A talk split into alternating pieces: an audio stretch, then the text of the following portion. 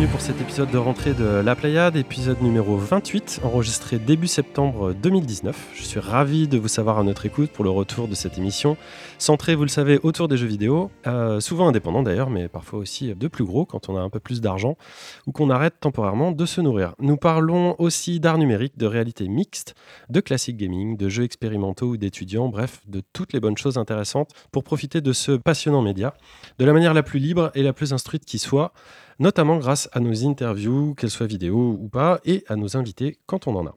En un mot, sachez que vous faites du bien à être ici. Vous êtes un peu à l'écoute du bio du jeu vidéo. Euh, J'exagère sans doute un peu, mais l'allégresse de notre reprise ne me fera pas oublier de vous présenter la brillante équipe mixte, paritaire et bronzée, qui me fait la joie de m'entourer chaque mois. Bonjour Rookie Aurélie. Bonjour. l'allégresse, on a dit l'allégresse. Ouais, on oublie l'allégresse. Bonjour Simon. Bonjour. Tout va bien depuis le, le- le teaser du film Monster Hunter? Deux mois de vacances, donc oui, tout va bien. Bonjour très cher Damariane. Bonjour François. Bonjour Bénédicte, je pense pas un mot, mais c'est pas grave. Coucou. Ah bah, dis donc, sympa, ça commence bien cette rentrée. Et bonjour Vladimir. Salut François. Euh, cette émission s'enregistre avec l'aide toujours plus active de notre Master Chief sonore, MC Thibault, que je remercie encore. MC, c'est pour Master Chief. hein. Ouais, on compris. que je remercie encore pour sa voix douce et ses leçons sur Golf Blitz. Euh, pour cette rentrée, pas de bouleversements éditoriaux, euh, nous concernant en tout cas. On ne change pas une équipe qui gagne, sauf quand on s'appelle Konami et qu'on vire Kojima, mais ça c'est une autre histoire. On va surtout s'atteler à développer encore les contenus qu'on vous prépare pour cette émission mensuelle, des exclusivités, des interviews, notre chaîne YouTube, nos réseaux sociaux et pourquoi pas vous faire de plus en plus euh, participer. Mais point de spoil, nous y reviendrons le moment venu. Euh, le petit sommaire du jour, à part le prévision de la Pléiade, il y aura un tour des news. Sébastien euh, revient pour nous faire euh, le flash mo5.com pour tout savoir sur l'actualité du rétro gaming. Aurélie, tu vas nous parler de Eve Ho. Moi-même, je vais vous parler de A Short Hike. Ariane, tu vas nous parler de My Friend Pedro. C'est une émission très dévolver aujourd'hui. Ensuite, il y aura un fresh sur un jeu étudiant à découvrir qu'on a vu au It's Playtime 2019. Simon, tu vas nous parler de Dawn of Ales. Je ne sais pas ce que c'est, et tout le monde rigole déjà. Bénédicte, tu vas nous parler de Cadence of Hyrule. On aura un micro.vr. VR. Vlad, tu vas revenir sur l'époustouflant Outer Wilds. On aura des petits snacks et nos quartiers libres. Bref, une émission et un programme très riche, et on va commencer tout de suite avec toi, Simon, et c'est le Previously on la Pléiade.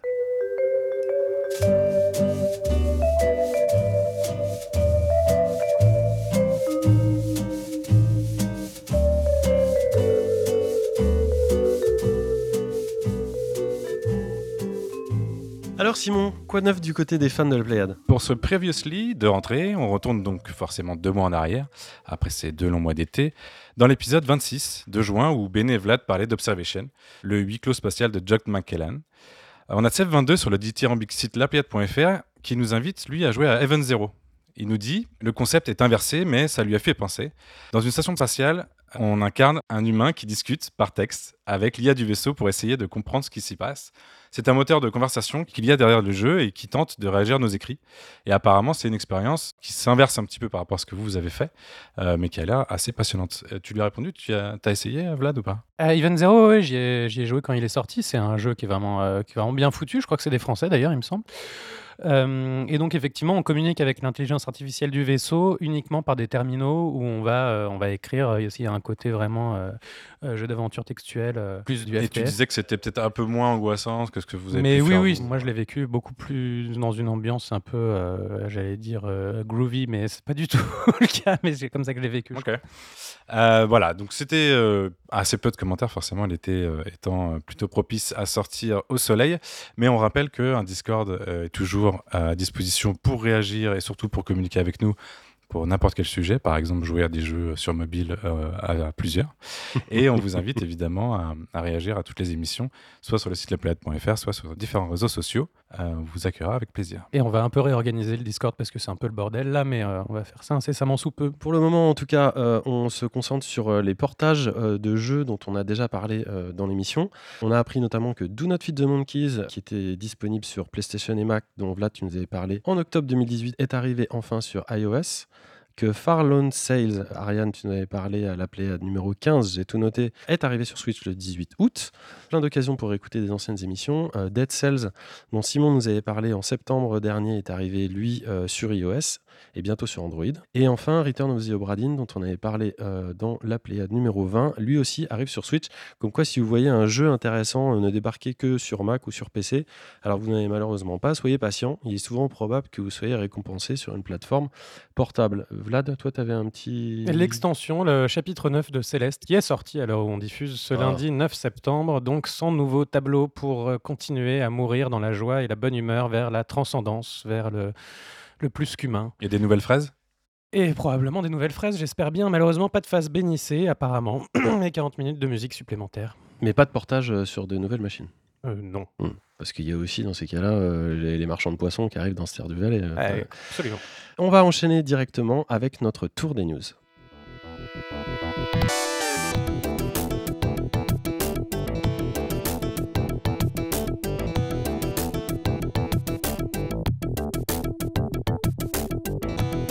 Alors le tour des news autour de cette table ronde est blanche, magnifique, pleine de poussière comme vous le voyez, il n'a pas été nettoyé depuis longtemps. On va attaquer par toi Aurélie, de quoi tu veux nous parler ce mois-ci? Alors, je vais parler d'un bouquin qui va sortir en octobre 2019 aux éditions, enfin à Sœur d'édition, qui parle de Devolver, de la création du studio Devolver. Elle est écrite par euh, deux personnes, cette euh, biographie, par Baptiste Perron et par Pierre Maugin.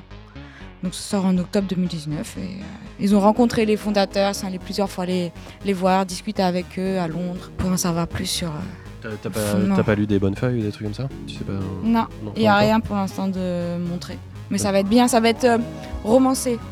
J'ai parlé du coup à Baptiste Perron qui me disait euh, ça sera pas sous euh, telle date il se passe ça, telle date il se passe ça. C'est vraiment sous l'idée d'un roman où on suit des personnages et il y a beaucoup Tu, de tu connais, tu connais un peu le- la gestation du, du studio, enfin du- de l'éditeur plutôt? Tu sais un peu comment c'est des trucs un peu rock'n'roll ou pas? Ouais, c'est très rock'n'roll, Devolver. Ouais, j'espère. Euh, non, à non, vraiment, de leur conf 3. quand on l'entend parler de son bouquin, euh, on n'a qu'une envie, c'est de le lire. Et apparemment, c'est vraiment rencontrer les gens, leur univers, leur. euh, ça va vraiment. Ouais, rock'n'roll, c'est le mot. Ouais. Donc, en octobre, un bouquin sur euh, Devolver. Vladimir, c'est quoi ta news, toi Eh bien, de deux choses l'une, euh, c'est qu'après deux ans et demi d'Early Access, pendant la moiteur de cet été, Oxygen Not Included est enfin sorti. Ça a été donc deux ans et demi de mise à jour régulière, toutes les trois semaines à peu près, pour construire ce gigantesque jeu de survie qui est un peu un Stardew Valley en, en plus compliqué, disons qu'il faut. euh, c'est un Stardew Valley avec un doctorat en thermodynamique et en mécanique des fluides. Les développeurs de Don't Starve, hein, c'est ça les développeurs Clay, les développeurs de super. Don't Starve, voilà. Donc euh, c'est une super nouvelle. C'était sorti le 30 juillet 2019 et euh, il y a de nombreuses centaines d'heures à passer dessus pour réussir à simplement survivre. Bientôt en test sur la Pléiade ou... Euh, J'espère bien le mois prochain, tout à fait. Ma deuxième nouvelle va être plutôt adressée, comment dire, par rapport à la vidéo qui devait arriver de l'interview de Nathalie Lowhead. Ah oui, qu'on avait, eu euh, pour euh, l'épisode de juin. De juin, absolument. On avait annoncé qu'on avait fait une, une interview qu'on devait diffuser sur YouTube. ouais, Tout à fait. Euh, or, depuis, euh, vous avez peut-être vu passer cette émergence euh, de la libération de la parole des femmes et des travailleuses dans le milieu du jeu vidéo qui est intervenue à partir de la fin du mois d'août. Et il se trouve que la première à avoir parlé via une note de blog très dense, très longue et très détaillée, c'est justement Nathalie. Elle explique avoir été vi- violée par euh, Jeremy Saul, qui est un, un des- un compositeur de musique de jeux vidéo, qui a fait notamment la musique de Skyrim, euh, qui est très, un gars très reconnu euh, par ailleurs dans, le- dans le Skyrim, monde c'est du un jeu petit peu vidéo. connu en plus. Donc il me semble que le contexte n'est pas exactement le bon pour, euh, pour sortir cette interview, cette vidéo maintenant. Euh, donc on verra ce qu'on fera plus J'espère tard. plus tard, avec. ouais, j'espère plus tard, parce que bon, après, ça, ça reste super intéressant comme univers vidéoludique à découvrir, c'est juste que là, c'est pas le bon moment. Son travail est génial et j'ai voilà, j'ai envie qu'il soit découvert euh, de la bonne façon Voilà. au bon moment. Et on n'a pas envie de participer à quelconque euh, bashing ou que ça soit récupéré, donc basta, quoi, on verra ça plus tard. Euh, merci, Simon, tu voulais rebondir là-dessus? Oui, oui, tout à fait, parce que bah, évidemment, euh, en- à partir du post, du long post de Nathalie Lowhead euh, qui dénonçait donc euh, euh, en- entre autres un viol, euh, bah, s'en est euh, découlé un certain nombre d'autres témoignages euh, d'autres femmes, Euh, et donc j'ai forcément fait un rattachement puisque euh, ça a une conséquence sur un des jeux que j'avais chroniqué au deuxième épisode qui est Night in the, in the Wood, puisque euh, Zoe Quinn qui est aussi une, euh, autrice euh, qui a fait entre autres Depression Quest, ça c'est un petit jeu qui était très sympa, euh, qui a accusé un autre compositeur de musique d'ailleurs, qui s'appelle donc Alec Oloka, qui avait fait la musique de Night in the Wood, et donc il y a tout, voilà, il y a eu des réactions forcément de Scott Benson qui a dit qu'il il arrêtait toute collaboration avec lui. Il se trouve que j'avais écrit cette news il y a deux semaines et qu'entre-temps, euh, c'est assez tragique, mais donc Alec Oloka donc, est décédé. Donc je vais, on va pas aller beaucoup plus loin dans ces, dans ces news, mais je voulais juste parler un petit peu du fait qu'on a eu un été très, euh, en tout cas une fin d'été assez forte en, en émotion dans tout ce qui concerne le jeu vidéo. Et euh, sans rentrer dans tous les détails, moi je trouve personnellement que une vague de MeToo, euh, dans tous les cas, ou en tout cas de dénonciation, euh, fait du bien dans, dans tous les cas et que euh, ces témoignages, euh, j'espère, assainiront le, le contexte euh, qui euh, fait que souvent les femmes sont harcelées et ont des pressions euh, de la part d'hommes. Ouais, c'est clair. Moi, je pense que tout le monde est euh, plus ou moins d'accord avec toi autour de cette table, euh, ici en tout cas. Ariane, c'est quoi ta news? Alors, euh, ma news, c'est surtout un petit rappel, parce que j'en avais déjà parlé. Donc, la sortie officielle le 27 août de WoW Classic. Ah. Euh, et alors, Jingle wow donc oui, c'est vrai que rejouer à WoW Classic, etc., tout le monde sait ce que c'est, mais ce qui est vachement bien, c'est le côté réunion des anciens élèves, en fait. Et euh, il y a plein de vieux joueurs que j'ai pas croisés depuis 13-14 ans qui reviennent. Et, qui, et donc, du coup, c'est le, c'est le, c'est le, c'est le, bah, le moment de renouer euh, des liens avec des, avec des gens avec qui vous avez passé des bons moments. Et, euh, et c'était vraiment super. Je- J'adore revoir des, des vieilles têtes comme ça. C'est vrai qu'il y a un peu que dans WoW que ça peut se passer ce genre de truc. hein. Je- je- J'essaie de penser à s'il y a un autre jeu dans quoi ça peut être possible, mais il y a que WoW pour faire Ouais. ça. Je C'est- tease, mais j'en parle dans ma chronique tout à l'heure, donc tu Ah pourras réagir sur, Ah, sur contente, news je suis contente. Connivence, oui, on voit ça. On voit ça sur ton visage. Bénédicte, une petite news? Euh, oui, alors je... dans la Pléiade, on a déjà parlé du sujet du handicap euh, chez les joueurs et donc comment les différents euh, développeurs euh, essayaient de- trouver des, des solutions pour que tout le monde puisse jouer sereinement. Là, je voulais vous parler du handicap cette fois côté créateur de jeux, puisqu'il y a un artiste de jeux vidéo qui s'appelle Paul Scott Canavan qui a annoncé sur Twitter, euh, donc là en septembre, qu'il était daltonien. Ce qui a étonné pas mal de gens parce qu'il a créé des, des artworks assez incroyables pour euh, Magic, Destiny, League of Legends, Guild Wars ou Dawn of War.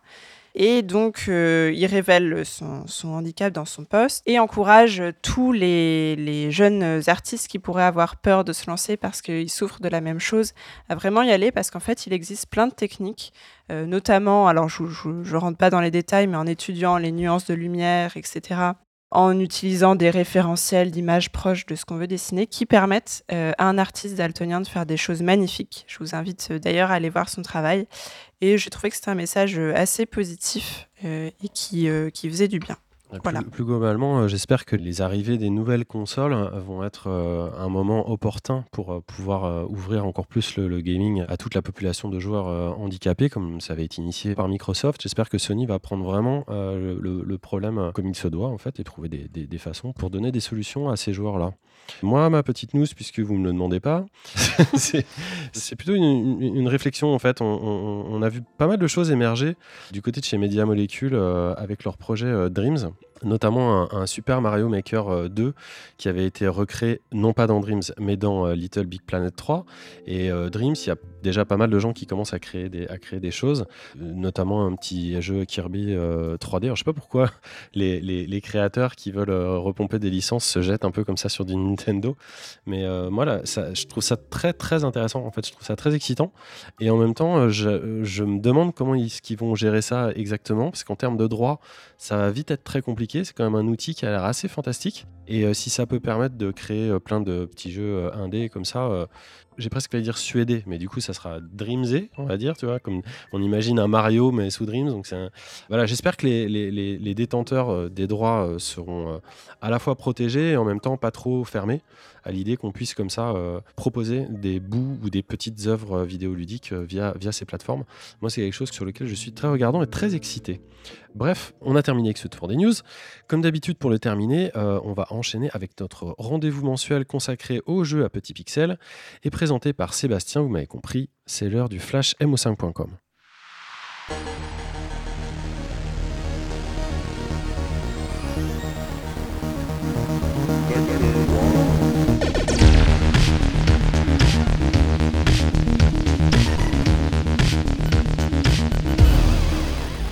Bienvenue sur le flash mo5.com, votre rendez-vous mensuel sur l'actualité du rétro gaming de la culture numérique.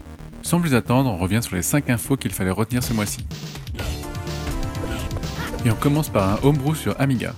Si on vous parle de castagne dans les rues avec deux personnages à choisir parmi trois, le tout en 3D isométrique, vous pensez de suite à Final Fight ou à Streets of Rage. Et vous aurez raison, mais c'est de Metro Siege dont il s'agit ici. Bien que ce beat'em up très dynamique soit également prévu sur PC et mobile, il est censé tourner sur un simple Amiga 500, avec une mémoire étendue à 1 méga tout de même. Même s'il n'a pas de date de sortie, ça fait plaisir de voir que les développeurs n'oublient pas mon ordinateur préféré. Passons maintenant à un concept particulier, celui de hardware virtuel. Vous connaissez peut-être la Pico 8, une console 8 bits fictive destinée aux programmeurs. Il existe maintenant la VDP16, mise en place par Florent Broniman. C'est aussi un environnement de développement fermé, mais avec un hardware plus performant, 16 bits, inspiré par l'arcade. Le but est de permettre à la communauté de développeurs de créer des jeux rétro plus évolués que ceux que l'on voit habituellement sur Pico 8, avec des effets de scrolling, de rotation, voire de 3D primitive. Comme toute machine virtuelle, elle respecte des limitations techniques, du nombre de couleurs à celui des sprites affichés simultanément, proche de celle du System 16 de Sega, qu'on pourrait définir comme une Mega Drive avec les effets graphiques d'une Super Nintendo. Le destin de ce type de console virtuelle dépend bien évidemment de sa communauté, donc souhaitons-lui d'avoir le plus de contributions possible. Bonne nouvelle pour les fans de No Life, une des émissions de la chaîne arrive sur YouTube. Totalisant pas moins de 140 épisodes diffusés entre 2012 et 2016, Les Oubliés de la Playhistoire demeurent disponibles en DVD chez Omake Books, mais c'était la seule manière de les voir depuis l'arrêt de la chaîne en avril 2018 du moins jusqu'à récemment, puisque Florent Gorge a mis en ligne la moitié de la première saison sur sa chaîne, avec l'ajout d'un numéro chaque lundi. N'hésitez donc pas à aller regarder ces émissions, vous en apprendrez beaucoup sur des jeux méconnus. Continuons avec les sempiternelles news sur les mini-consoles. La première nouvelle n'est pas très réjouissante pour ceux qui souhaitent se procurer la Mega Drive Mini, puisque sa sortie a été repoussée de deux semaines au 4 octobre prochain à cause d'impondérables concernant la logistique. La grande nouvelle de l'été est que les annonces ont été nombreuses concernant la PC Engine Mini. Elle sortira en Occident le 19 mars 2020 pour 110 euros et disposera de 57 jeux. Parmi eux, on compte de très bons titres comme Bomberman 93, Neutopia ou R-Type traduits en anglais. Mais étonnamment, on retrouve aussi des jeux en langue japonaise, tels Dracula Rondo of Blood, PC Kid ou Superstar Soldier. Pour ces jeux d'action, ça ne pose pas vraiment de problème, mais malheureusement, plusieurs jeux d'aventure sont aussi concernés, comme Is 1 et 2 ou Snatcher. En tout cas, on vient d'apprendre qu'il y aura aussi des jeux de chez Namco et Compile, avec notamment Galaga 88, Splatterhouse ou Spriggan et sa suite. On espère que les aficionados de la console de Hudson Soft sont quand même aux anges.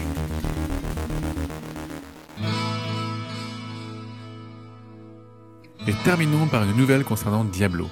Dans notre épisode numéro 5, nous vous annoncions sa très attendue mise à disposition sur la plateforme GOG, version qui, au passage, s'est depuis enrichie de l'extension Hellfire. Sachez qu'il est maintenant jouable directement sur votre navigateur. Réalisé à partir du portage du jeu sur PlayStation par le studio Climax, vous pouvez y jouer soit gratuitement avec la version shareware, comme à l'époque, ou à la version complète si vous la possédez déjà légalement. Voilà encore un nouveau moyen pour jouer à ce classique des années 90. Parce qu'il n'y a pas que des écrans dans la vie et que les rendez-vous IRL ont du bon, voici votre calendrier. Trois événements ce mois-ci. Le 28 septembre, à l'espace Lumière d'Épinay-sur-Seine, a lieu un événement tout simplement appelé Video Games. Toute la journée, les visiteurs pourront s'adonner à des tournois et du jeux réseau. Mais ce qui nous intéresse plus particulièrement est la zone free play, avec de grands classiques des consoles et bandes d'arcade comme Mario, Pac-Man ou Tetris. Vous pourrez y aller gratuitement et c'est à partir de midi. Les 5 et 6 octobre se tiendra le festival Retroplay 2019 à Gavre, au nord de Nantes. Sur 1600 mètres carrés, les organisateurs ont programmé du cosplay, des flippers, mais surtout du rétro gaming et des bornes d'arcade. Ça coûte 6 euros pour une journée, mais toutes les machines sont ensuite en accès libre. Enfin, ce n'est pas très rétro, mais comment ne pas faire plaisir à nos amis de la Pléiade? L'Indiecade Europe aura lieu les 18 et 19 octobre à la BNF, sur les sites de la bibliothèque François Mitterrand. En plus de découvrir les nouvelles perles indées, il y aura à nouveau plusieurs conférences sur place. Voilà, c'est tout pour aujourd'hui. Retrouvez ces infos sur le Mac de mo5.com. Merci à la Pléiade. Rendez-vous le mois prochain et prenez soin de vos machines.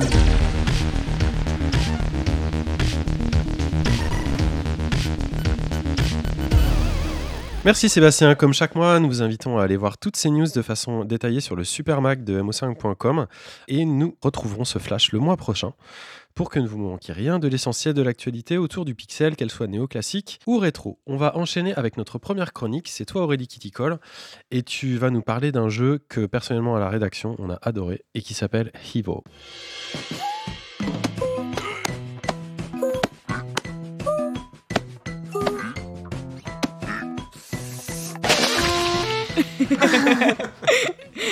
C'est- Il veut tout dire. Il montre l'ambiance du jeu. Euh, ça a été des, bruitages maison faits par des développeurs français. Ça a été fait par Le Cartel Studio à qui on doit euh, Russia Blitz. Et là, ils sont revenus avec un party game euh, en multijoueur. Enfin, ça peut être à un joueur, mais c'est pas trop l'intérêt. Donc, c'est un party game jusqu'à 4 joueurs en local. Et le but du jeu, c'est on contrôle un personnage qui est juste une grosse tête avec deux bras. Et à 4, il faut réussir Le bras à la place des oreilles en fait. Ouais, ouais, c'est ça. C'est une, une sorte de ballon à bras. Quoi. Et euh, le but, c'est d'arriver à un point A, un point B d'un niveau en faisant le meilleur temps possible. Et surtout en, en coopérant. Mais coopérer quand on est quatre et qu'on a juste deux bras et qu'on sait pas comment ils marchent euh, et on se sent complètement. euh, pas, pas crétin, c'est pas le mot, hein, mais. euh, c'est ce qui fait bien rire, quoi. C'est qu'on arrive à rien faire ensemble. Au début, on se mêle les pinceaux, puis ensuite on s'entraide. Puis on dit non, mais appuie sur la gâchette gauche. Parce que pour le bras gauche, c'est gâchette gauche. Pour le bras droit, c'est gâchette droite. Et ensuite, on fait la direction des bras juste avec le joystick. Donc c'est vraiment un gameplay ultra simpliste, mais pour un jeu qui est pas du tout simple. Et euh, le jeu fonctionne très bien euh, grâce à cette mécanique simple avec des niveaux complexes. Vraiment, il faut tout de suite conseiller aux gens qui nous écoutent d'aller voir des vidéos de gameplay en multi. Ouais. Parce que c'est pas facile non plus d'en parler euh, du jeu. C'est quand même le jeu, pour moi, le plus marrant que j'ai vu ces 15 dernières années, très clairement. Et, et- et c'est pas forcément flagrant. C'est-à-dire, quand tu vois le jeu, tu, tu, quand tu le regardes toujours un peu d'un œil dubitatif en disant Ouais, c'est quoi ce truc? Et en fait, il faut à peine il faut une minute ou deux avant de, de commencer à à t'éclater de rire. quoi. Entre guillemets, pour l'anecdote, euh, il a été fait pendant une game jam qui s'appelait euh, Urban Jam, qui avait pour but de mélanger la culture urbaine avec euh, des personnes du jeu vidéo. Et du coup, il a été fait en deux jours. Et quand ils ont présenté le jeu à Devolver, ils ont présenté ce jeu fait en deux jours et un jeu sur lequel ils bossaient depuis un an, deux ans. Le monsieur de Devolver, Graham, il a tout de suite euh, flashé pour Eve O. Vraiment, il a eu un gros coup de cœur et c'est un jeu coup de cœur, je pense, pour plein de gens. Dès qu'on joue à plusieurs, au début, on se dit ouais, non, on va s'engueuler, on comprend rien, c'est nul. Et pas du tout, c'est vraiment. euh, on a envie d'y retourner, on joue, on rejoue. Alors du coup, enfin, ils sont cool le cartel parce que tu es en train de nous dire qu'ils bossaient sur un autre projet depuis, euh, depuis plus d'un an, qu'ils voulaient, qu'ils voulaient pitcher à Devolver. Ce qu'ils ont fait euh, avant Mother Russia Blitz, hein, qui était un, qui était un euh, beat'em up, qui, qui était franchement pas mal. Et ils, ils ont pitché un nouveau projet. Et en fait, c'est leur, leur projet de Game Jam qui a été, qui a été retenu en fait finalement. Ouais. Mais ils s'en doutaient un peu, parce que justement, avant le, rendez- le rendez-vous était fixé avant la Game Jam. Et quand ils ont fait la Game Jam, ils se sont dit, mais le jeu, il est génial, on va le présenter. Donc ils ont refait une démo, parce que les gens de l'équipe de la Game Jam n'étaient pas forcément disponibles pour faire un jeu. Donc ils ont refait euh, un nouveau niveau pour présenter justement à Devolver, euh, en se disant, mais ça peut marcher, il faut qu'on tente. Donc, des- on, peut, on peut choisir entre des petits points bleus et des petits points rouges pour essayer d'un peu mieux identifier ses mains euh, au début du jeu.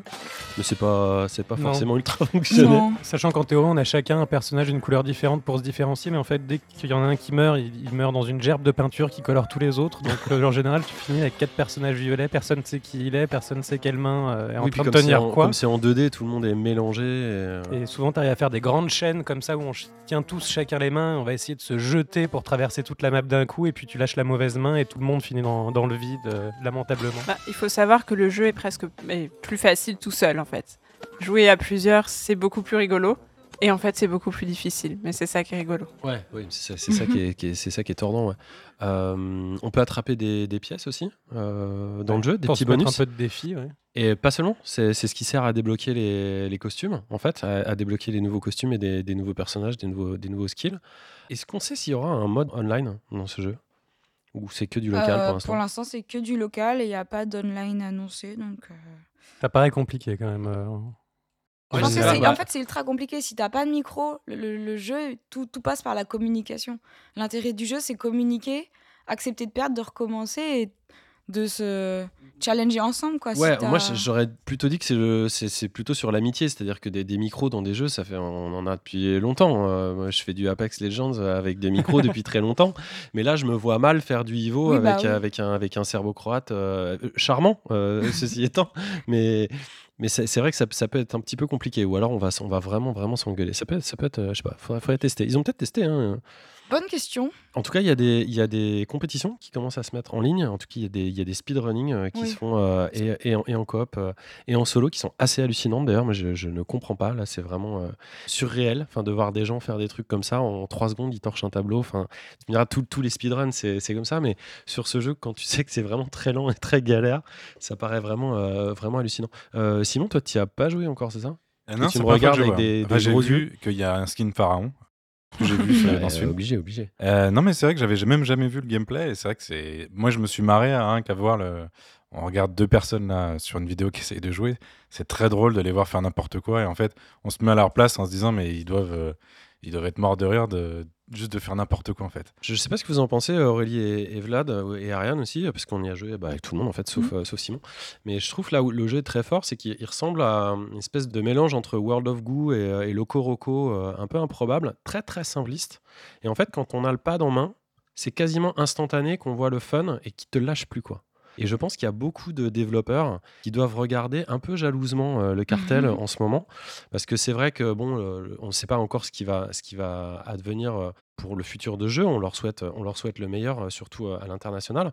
Mais je pense qu'il y a beaucoup de gens qui finalement se, doivent se dire, on aurait bien aimé avoir cette idée, parce que le gameplay est quand même très très très très simple. Après, il n'y a pas que l'idée, hein, parce que je trouve que au niveau du level design, et, euh, ça paraît bête, mais quand on perd, on sait que c'est de notre faute. C'est typiquement le genre de jeu difficile, mais tu vas pas dire oh, il a mis sa plateforme trop loin et on n'y arrivera jamais. Et tu prends plaisir à recommencer parce que tu sais que c'est ton erreur, qu'en plus tu es avec un groupe et qu'il faut être ensemble.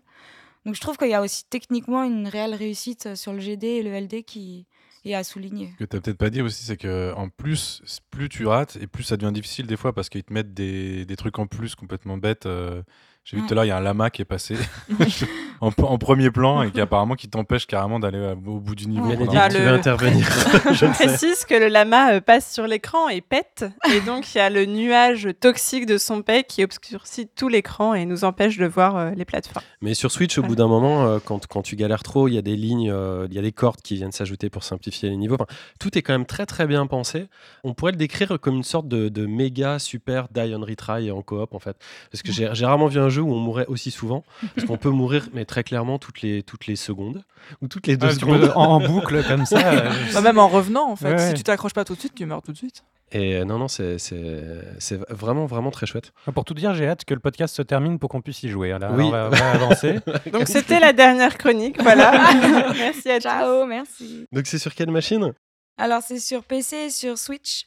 Euh, sur Switch, les manettes sont un peu compliquées au début à prendre en main. Elles Un sont peu petite. un peu Ouais, petites. bah, on se torture quoi. En fait, on n'a plus de doigts euh, au bout de 10 minutes. Mais c'est On plus, oublie la douleur quand Mais même. c'est plus la faute de Nintendo que du cartel. Ouais, ah non, c'est oui. plus facile de trouver 4 Joy-Con que, Oui. que 4 manettes euh, si vous en avez pas. Quoi. Bah, J'espère que surtout ce sera porté sur Xbox One et, euh, et sur, les, euh, sur PS4 parce que ça, ça Ouais, mérite a vraiment. Et puis pour le mode online, ouais, curieux, euh, curieux, curieux. En tout cas, qu'ils alimentent le truc, c'est une super réussite. Donc jetez-vous dessus, ça coûte vraiment pas très cher et c'est la, c'est l'éclat assuré. Après, il faut des amis. Bon, c'est Si pas vous grave, avez des amis, c'est hein, dans l'éclat la rue. assuré. Mais Avec des enfants aussi, à mon avis, ça doit être sympa. Non, mais en ouais, vrai, ouais, pa- euh, pardon, je vais rebondir parce qu'on avait fait euh, une première soirée dans un bar où on connaissait personne. Et même quand on connaît pas les gens, on a l'impression que ça crée un- une Ouais, sorte de lien. Ah ouais, ça crée de la fort. connivence. Ouais. Hyper forte, ouais. Pas besoin de, de jouer avec ses amis. En vrai, on peut se mettre dans un bar et le lancer dans un bar et ça fait une super soirée. Eh bien, euh, un essai concluant. J'espère qu'on va revoir euh, un petit peu tout ça euh, chez Ivo. En plus, c'est chez, chez Devolver, donc super cool, jeu français. Jetez-vous dessus. On va enchaîner avec, bah, avec moi, justement. Et je vous parlais d'un autre jeu. Alors là, on change complètement d'univers. Vous allez entendre ça. Ça s'appelle Short Hike.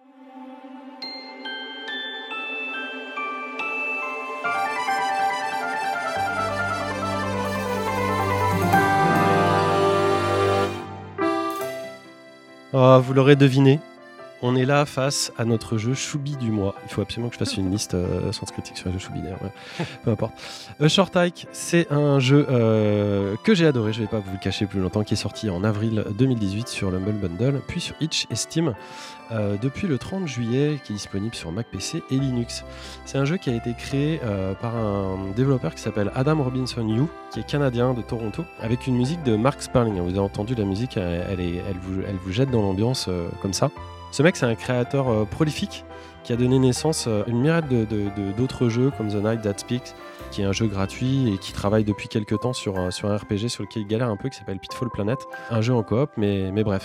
Short Hike, donc, c'est euh, littéralement une, une, courte randonnée pour nos amis qui seraient anglophobes, a débuté euh, comme un projet personnel en fait en décembre 2018, donc il y a vraiment pas très longtemps. Euh, le développeur, qui était un peu épuisé par son travail sur son RPG, a voulu prendre une pause et, euh, pour concevoir des, paysages un peu euh, naturels qui s'inspiraient de ses randonnées d'été et des explorations des forêts qu'il faisait quand il était, plus jeune. il a voulu créer quelque chose qui pourrait évoquer un peu les mêmes sentiments de, découverte. Et le projet, en fait, s'est rapidement transformé dans, ce jeu qui a été publié pour la première fois donc, via Lumble Original en avril 2019. Et depuis, il a été mis à jour pour ce jeu que moi j'ai essayé cet été et qui a été un peu euh, ma, révélation. Donc, euh, au niveau de l'histoire, le, jeu reprend presque littéralement l'image du petit oisillon qui quitte son nid, mais dans une version un petit peu plus euh, festival de Sundance et contemporaine. Franchement agréable. Le genre de truc qui manquerait presque à un Zelda pour le coup et qui permet justement de, bah, s'en distinguer avec, avec brio. On joue la petite Claire, qui est un petit oiseau bleu, qui part avec sa tante pendant les vacances euh, pour réaliser une petite randonnée traditionnelle dans, dans, sa famille, à savoir gravir un chemin qui monte jusqu'au sommet du pic de Faucon pour y découvrir la vue magnifique offerte euh, sur cette magnifique île. Mais la maman de Claire lui manque beaucoup, alors elle hésite un peu entre gérer comme elle peut cette distance soudaine, puis le, capte, le téléphone capte pas sur l'île, et profiter de l'exploration des alentours, se faire de nouveaux amis et toutes ces nouvelles choses et gens à découvrir. Et tout cela, en fait, s'effectue dans, un petit open world absolument délicieux, euh, avec une sorte de 3D ISO euh, assez bien fichu, et une île pleine de secrets tout aussi mignons euh, les uns que les autres. tout ça va quand même pas se faire sans quelques péripéties, vous, vous, le verrez si vous y jouez. En fait, le petit oiseau peut pas vraiment voler très très haut, donc on doit choper des petites plumes dorées qui nous font voler de plus, en plus haut. Ça rappelle un peu Wind Waker avec le vol euh, grâce à la feuille ou Breath of the Wild aussi euh, pour l'escalade puisqu'on peut grimper un peu, un peu partout. Le jeu est hyper euh, calme, il est mais sans être chiant. Ça fait vraiment un bien fou. Les animations, euh, sont, sont, vraiment top. Euh, l'ambiance, les sons d'oiseaux, euh, le son du vent, le son des vagues, tout est vraiment hyper relaxant, hyper bien calibré, hyper cohérent. Et en plus, l'histoire est, est intéressante et, s'adresse, à mon avis, à plusieurs types de publics, que ce soit un adulte comme moi qui arrive à lire entre les lignes ou un enfant. l'ensemble est enrobé dans un pixel art du plus bel effet, même si c'est, à mon avis, plus un, filtre de pixelisation sur de la 3D que du pixel perfect, mais c'est pas vraiment important. La musique, vous l'avez entendu, elle est, sublime. Euh, ça donne une, ambiance comme ça, un peu à la Miyazaki, euh, ou genre un petit peu comme Pogno. Enfin, vraiment, on est dans le, paisible euh, complet. moi, je me suis rendu compte, en fait, au bout d'une heure, que j'avais le sourire bloqué en fait sur mes lèvres. à un moment donné, je suis sorti du jeu et j'avais un sourire BA complètement bloqué j'étais vraiment dans une émotion hyper, euh, hyper euh, de, de, de plénitude, quoi, de, de joie euh, très, très, très, très simple et très, très agréable. Le jeu, est pour le moment qu'en anglais, mais les textes sont super simples à comprendre. De toute façon, c'est une bonne raison pour vous perfectionner. Ça reste un RPG assez classique, somme toute, avec quelques quêtes comme trouver des papiers avalés par un poisson, euh, mais c'est pas ça qui est, vraiment important. Ce qui est important, c'est surtout euh, l'ambiance et la façon dont tout ça a été, euh, a été mis, en fait. Par exemple, on peut pêcher. Et ce moment, ce moment il est génial, en fait, parce que il y a une espèce de musique de fond qui est là, des, jeux dans lesquels on peut pêcher, il y, en a, comme pléthore. Et en fait, quand on plante sa canne à pêche, la musique, il y a un fondu, elle disparaît. Et en fait, on est obligé d'attendre que le poisson morde C'est tout simple, mais l'effet que ça crée, ça crée vraiment le sentiment de pêcher et tout, d'être dans la patience et dans l'attente et tout ça. On est, juste dans la nature, ça dure quelques secondes, on peut avoir des augmentations, des cannes à pêche plus performantes, donc ça va plus vite et tout, mais tout est vraiment calibré autour de, de sensations et d'émotions très très très très charmantes et très très fines. Euh, il y en a tellement des petits moments adorables dans le jeu, je voudrais pas tous vous les raconter. Moi-même, je me suis fait surprendre à la fin, parce que j'ai évidemment j'ai terminé le jeu, qui dure à peu près 3 heures, un petit peu moins si vous allez vite. Euh, donc c'est pas, pas un gros titre. Hein. Mais j'ai regardé un let's play à la fin et j'ai découvert des choses que, que j'avais manquées. Donc il y a plusieurs manières de résoudre l'aventure, faut pas se faire bloquer. En tout cas, un dernier truc pour, euh, pour finir, à un moment du, jeu, on, peut, on monte sur une pierre en fait assez, assez haute et on regarde sa tante qui est en contrebas. Alors, on n'est pas du tout obligé de faire une interaction, mais il se trouve que la caméra se bloque et tu dis, ah bah tiens, il y a ma tante qui est là et, tout. en fait, on l'appelle juste euh, pour dire, euh, eh oh, euh, comme ça, et, genre, tu me vois, tu me vois, est-ce que tu me vois Je sais pas si ça vous est arrivé quand vous étiez enfant, quand vous montiez sur des buttes ou des petites collines, et tu sais, qu'on voyait des adultes, on, a, on, les appelait, enfin moi, ça m'est arrivé de le faire, juste pour qu'ils nous voient alors qu'on était en surplomb. Oui, c'était comme un fou, t'es comme le roi du monde. Et ouais, mais c'est un truc, je sais pas. Je suis tellement haut. J'ai plus jamais eu ce sentiment depuis que je suis plus un enfant. J'avais complètement oublié. Et t'as ce petit fragment comme ça qui est très très pur, très juste et qui il traîne pas là-dessus, tu vois, mais c'est vraiment vraiment très sympa. Donc vous l'avez euh, entendu certainement. Moi, c'est un gros coup de cœur. Ça coûte 6,59€ sur Steam, donc autant dire que ça ne coûte que dalle. Euh, vous pouvez faire ça en une ou deux soirées avec votre copain, avec votre copine ou tout seul. Ça sera de toute façon que du bonheur. C'est vraiment génial. Adam Robinson News, c'est vraiment un auteur à, surveiller parce que il a fait plein plein d'autres euh, trucs sur son Itch que je vous invite à découvrir ou dont j'imagine qu'on reparlera dans la Pléiade ultérieurement. Vous avez des questions? Oui. Une question. Alors, euh, quand tu parles de pêche, etc., est-ce qu'il y a des métiers? Est-ce qu'il y a un but? Est-ce que tu peux cueillir euh, Tu peux ramasser des, cailloux? Alors, Comme l'ensemble du jeu, ça ressemble à une espèce d'arbre magique en énorme et que tout est un peu lié à l'exploration et à la joie de découvrir des choses. Je veux pas trop en dire, mais oui, oui, tu peux euh, faire des choses. Par exemple, moi, le, un truc énorme que j'avais raté, c'était lié à la cueillette. Ah Et j'ai essayé pendant tout le jeu de cueillir des trucs sans y arriver moment, j'ai abandonné. Et évidemment, il y a un moyen de, parvenir à ces fins que j'avais complètement zappé. Mais pour, il y a un pêcheur en fait, et du coup, il y, a, un pêcheur qui te demande de, lui ramener des poissons. Et tu as un espèce de catalogue de poissons, et c'est assez bien fichu parce qu'en fait, plutôt que de te dire va là, va là, va là avec des cartes, tu as plein de, spécimens à ramener, à pêcher, mais il te dit juste dans quel genre de, biome il pourrait se ah. trouver. Par exemple, le saumon, il va être dans les eaux rapides. Mais alors, est-ce que c'est les rapides? Est-ce que c'est en bas d'une cascade? Est-ce que c'est euh, dans un torrent? Ouais, c'est à toi de trouver. Du coup, tu explores la map pour. Enfin bon, bref. J'ai juste une question. oui, c'est un jeu pour les enfants quand même. Non, pas du tout. Ah non, mais, bah, c'est comme, un bon... non. mais comme un bon Pixar, c'est-à-dire que euh, ça a été fait pour les enfants, mais il y a une, surcouche euh, pour les adultes où tu vas voir des, plus de choses. Mais moi, je l'ai pris. C'est un Zelda-like, c'est un mini Zelda-like, et c'est un Zelda-like avec des thématiques euh, d'adultes. Sauf que les thématiques d'adultes concernent un enfant, mais elles sont, euh, c'est des thématiques d'adultes. Et enfin, tout ce que tu as décrit, moi, je vois bien un enfant de moins de 10 ans. Euh... Oui, il captera pas la même chose, mais tu peux le mettre dans les mains d'un enfant, il n'y aura aucun problème. D'accord. Enfin, je veux dire, la, cible, c'est pas déconnant de dire que. Non, parce qu'il n'y a pas d'insulte, il n'y a rien. Euh, mais toi, tu le vois, et moi, ça m'a mis une banane, mais terrible. Sans spoiler le jeu d'Ariane, bien sûr. Non, mais ça a l'air tout à fait euh, charmant. C'est une belle pépite estivale. Ah ouais, il faut vraiment foncer dessus, ça, ça, ne se rate pas. On va enchaîner, j'espère que je vous ai donné envie, euh, avec euh, toi, Ariane, bah justement. Oui, c'est parfait. La transition était quasiment, était quasiment parfaite. Tu vas nous parler d'un jeu Devolver, on a dit, on est très Devolver aujourd'hui, qui est sorti peu avant l'été, je crois, et qui s'appelle My Friend Pedro.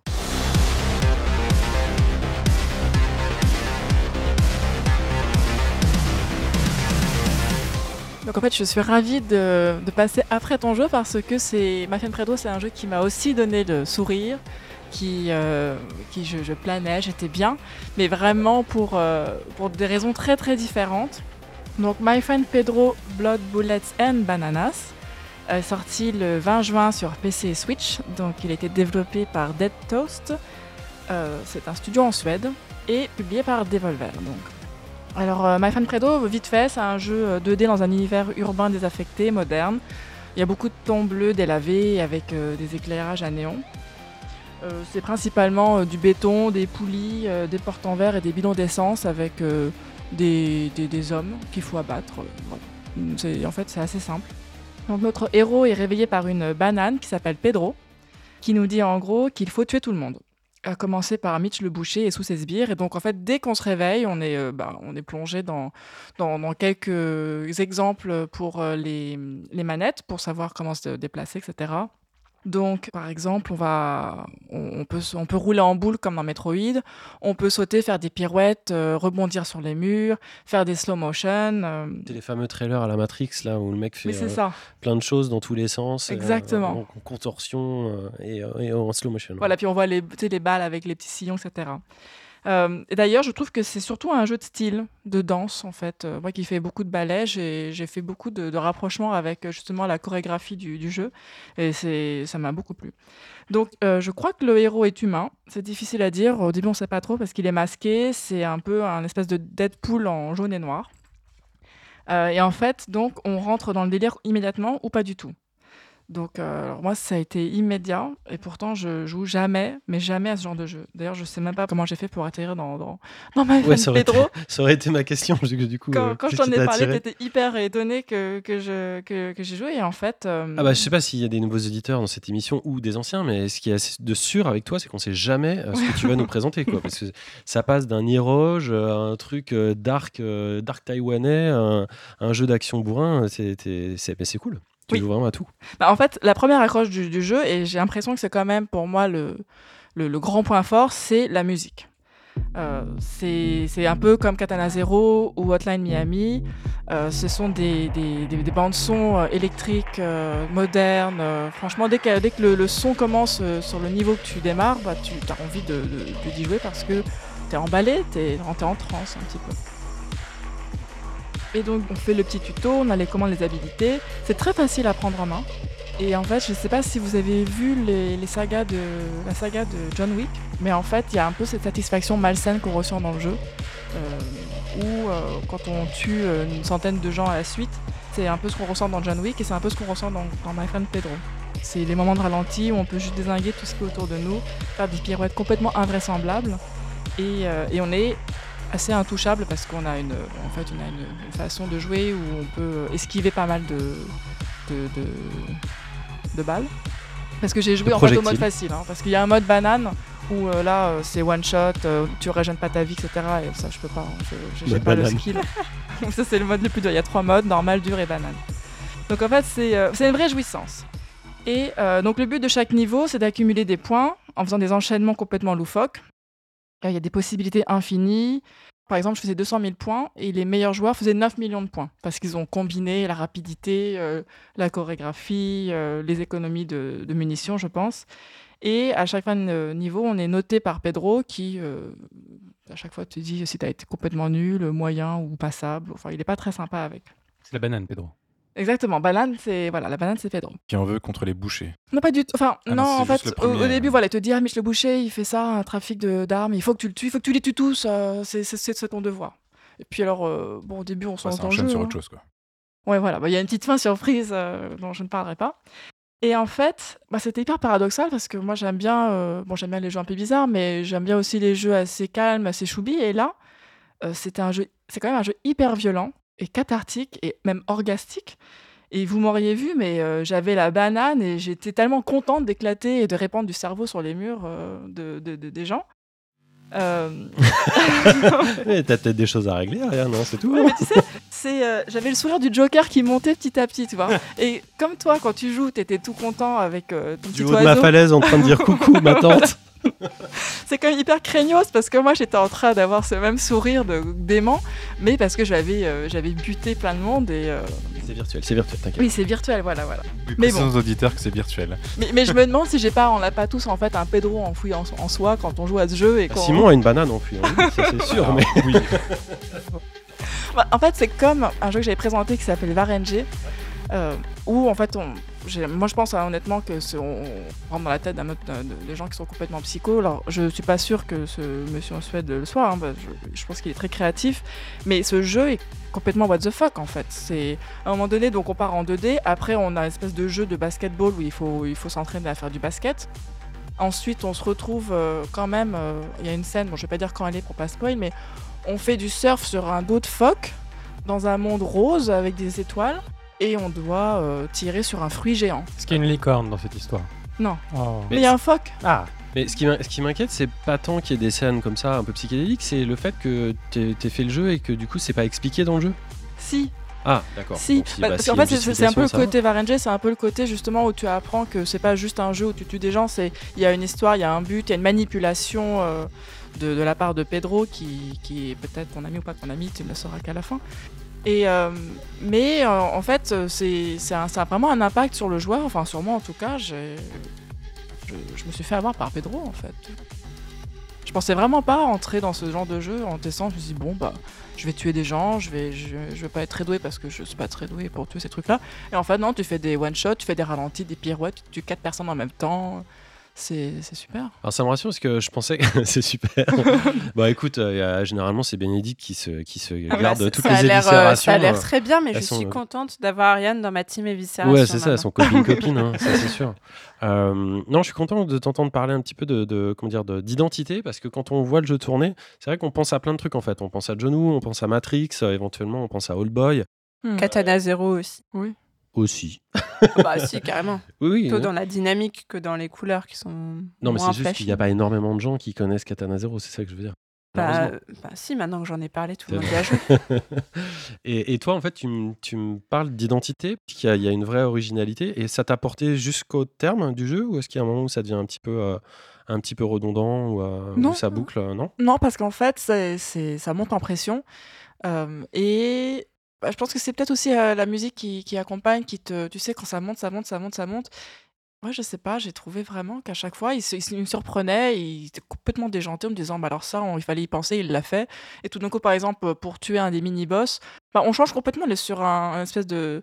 On est un peu dans ce jeu, euh, tu te rappelles, euh, que tu avais présenté de, gens sur une, une Jeep qui tuaient des zombies sur un énorme autoroute? J'ai présenté ça, moi Ah oui, oui, oui, oui. Oui. euh, tacos, euh, tacos, zombie, je sais pas quoi. Voilà. dans Et, du coup, tu te retrouves dans une espèce de, de- de- d'univers, ça n'a rien à voir, avec un boucher qui te lance des gigots explosifs.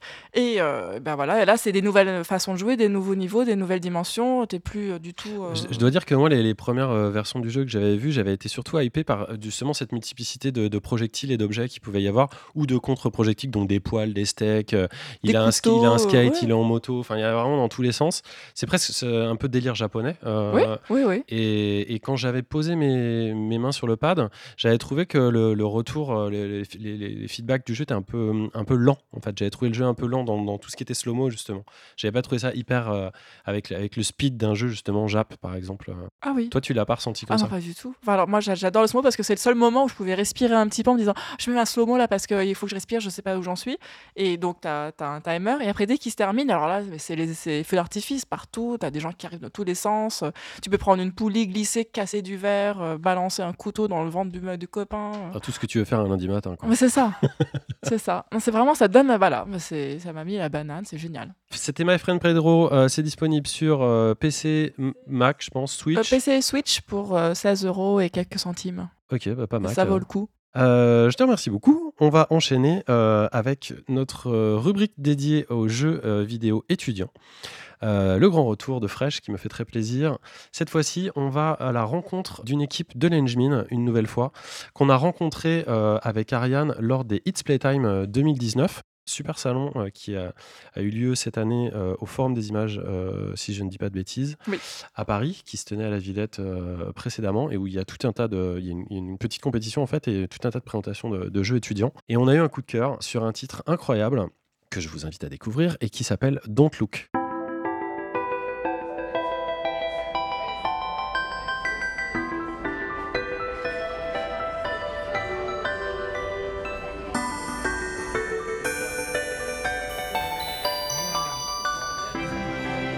Bonjour et merci d'avoir accepté euh, l'invitation de la Pléiade pour Fresh, notre chronique pour vous faire découvrir des jeux étudiants absolument remarquables. Ce mois-ci, nous allons parler de Don't Look. Euh, Pour commencer, pourriez-vous nous dire chacun votre tour comment vous appelez, quel cursus vous suivez, ainsi que votre rôle dans ce développement? Alors bonjour, je m'appelle Eugene, donc euh, je suis en première année de master à Engmin, euh, spécialité euh, conception visuelle. Dans ce jeu, j'ai été 2D et 3D artiste, été également animateur et je me suis occupée de la direction artistique. Ah, tout ça quand même. et toi, Louis? Du coup, bonjour, moi c'est Louis. Je suis à l'Engmin aussi euh, en spécialité euh, conception sonore et j'ai fait tout le sound design du jeu. Qui est important, on va revenir dessus. Pour quelle plateforme vous avez imaginé Don't Look et quel est son concept? On a imaginé Don't Look pour un ordi, parce qu'on fonctionne avec une technologie qui s'appelle le Toby. Et le Toby, euh, c'est un capteur infrarouge qui suit le mouvement de vos yeux. Et donc, euh, on a prévu ça exclusivement pour jouer avec. Donc, le Toby 4C, hein, pour rappel, c'est euh, enfin le 4C ou d'autres modèles, hein, c'est une barre qui se met sous l'écran, qui capte, qui capte les deux yeux et qui nous permet de contrôler bah, ce qu'on veut contrôler. Quoi. on voulait vraiment mettre donc l'eye tracker au vraiment au sein du, du projet, euh, ne pas utiliser cette technique comme un gadget, mais vraiment créer une vraie expérience autour de, autour de ça. Le jeu reste jouable euh, sans ce eye tracking, hein. on est d'accord? Oui. Ouais, mais c'est pas du tout la même expérience et enfin, si vous voulez profiter du jeu pleinement, il faut jouer avec. C'est d'un jeu d'horreur donc en, 3D qui utilise donc la technologie d'eye tracking dont on a, on a parlé. On incarne un enfant qui part à la recherche de son chien dans un environnement euh, plutôt, plutôt sombre et, et mystérieux et on doit explorer en fait l'environnement en contrôlant des yeux euh, la lampe torche mm. à 360 degrés. Donc quand le, personnage et la vue est fait euh, de 2D, euh, de 2D et de côté, la lampe elle tourne à 360 degrés. Donc on peut regarder au mm. fond, on peut regarder à droite et à gauche évidemment euh, et on peut regarder même vers nous, ce qui est assez saisissant. On les fait un petit peu comme un phare. Et tout ça, ça, fonctionne uniquement avec les, avec les yeux. Est-ce que d'autres personnes ont participé au développement de Don't Look Et le cas échéant, combien et à quel poste On a été 6. Euh, alors, il y a Axel, qui était donc euh, à l'origine de cette idée. Il suit le cursus de game design. Il a également fait beaucoup de programmation. il y a Florian, qui est en programmation. Nous avons Marine, qui est en game design. Vincent, qui est notre chef de projet et nous deux. Quelles ont été vos influences et quelle envie particulière avez-vous tenté de préserver tout au long du développement? On s'est rapproché beaucoup euh, du jeu Inside et de Little Nightmares parce que des petits jeux comme ça en, fausse 3D, on trouvait que ça allait être euh, vraiment bien pour fonctionner avec le Toby. Mais après, euh, je sais pas toi au niveau art, mais au niveau son, moi j'avais pas du tout envie de, euh, de m'influencer en fait. Et on voulait vraiment créer un truc à part euh, c'est tellement marquant en fait ce genre de jeu. Euh, les gens ils pensent tout de suite ah mais ça fait inside like ça fait limbo like et je pense que comme lui je ne voulais surtout pas aller dans ce sens là mm. trouver une, notre propre empreinte artistique que ça soit dans tout, oui, tout sens du terme et euh, assumer notre choix jusqu'au bout. Grave, donc on essayait de pas trop regarder ce qui se passait à gauche à droite en fait. C'était vraiment l'idée de faire un jeu euh, avec euh, entre guillemets un contrôleur alternatif.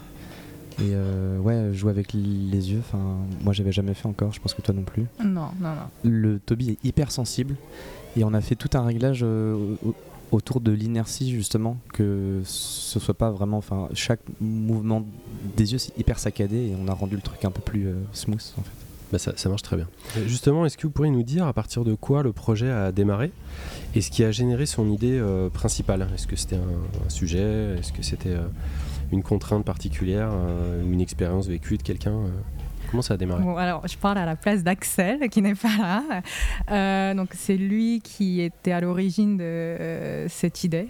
Il paraît que bah, il a eu cette idée grâce à un chat pendant la nuit. Euh, j'ai été tout de suite attirée par cette idée. J'ai trouvé ça génial, l'idée de fermer les yeux, vraiment littéralement. Et c'est à partir de tout ça qu'on s'est réunis autour de ce projet et on a commencé.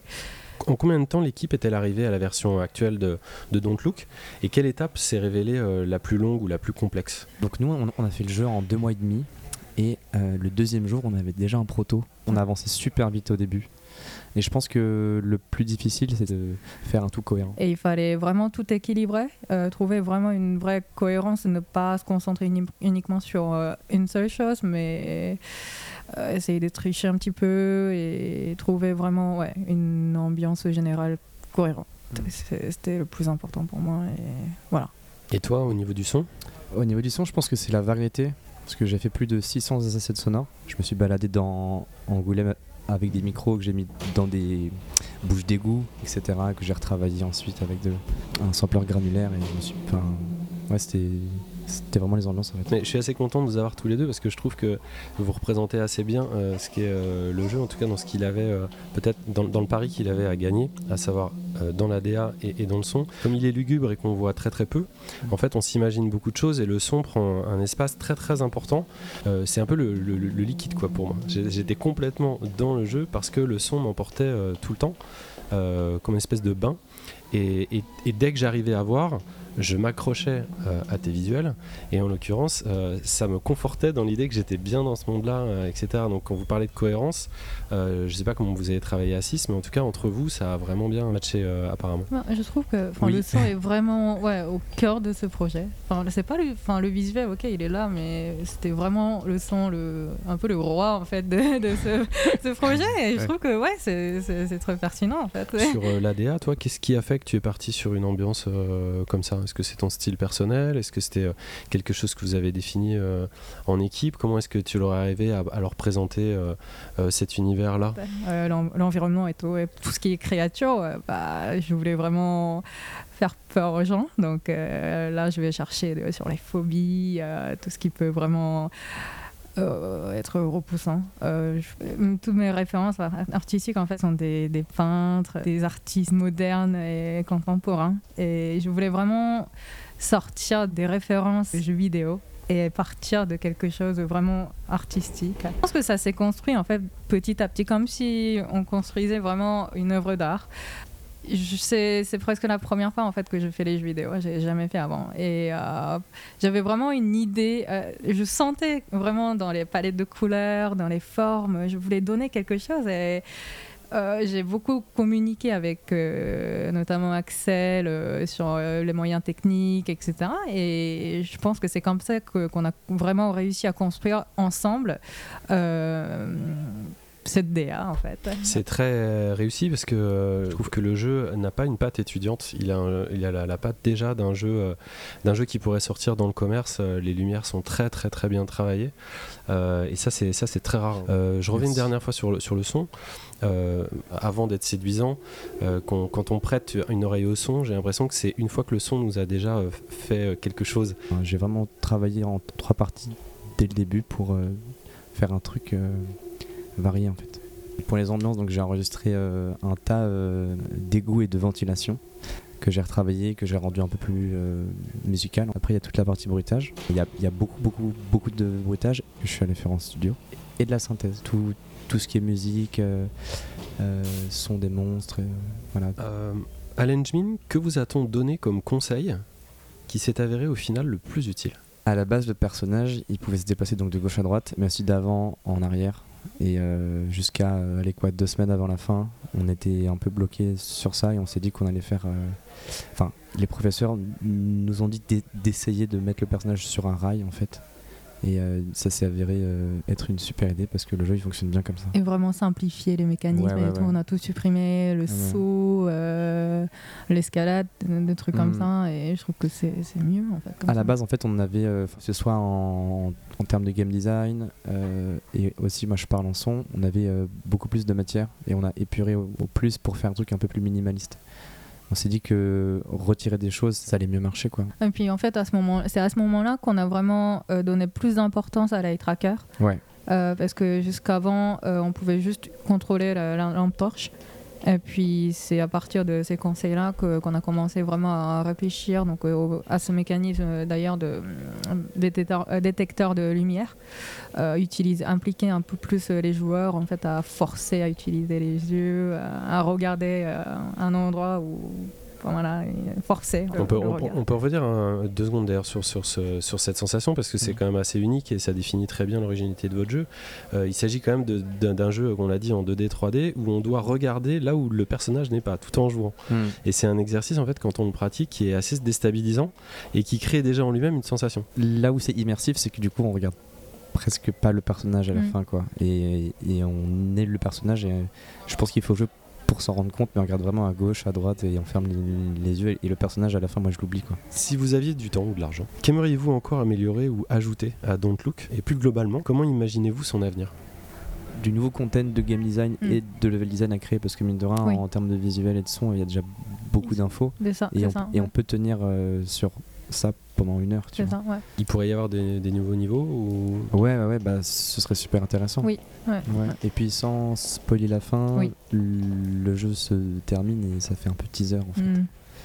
Et du coup, est-ce que Don't Look a un avenir ou vous savez pas encore? On est inscrit à quelques concours, on va ça. un petit peu polish euh, cet été, sans trop rajouter de choses. C'est plus, euh, je pense que corriger les erreurs. Voilà, c'est Je ça. pense que Ouais, ouais. c'est le plus important Mm. parce que le jeu, il, il est là. Enfin, il est, c'est notre jeu et il, il est très bien comme il l'est en fait. Ouais, euh, il, est ce qu'il est Voilà. et il fonctionne, donc autant euh, Et je pense pas trop modifier la chose.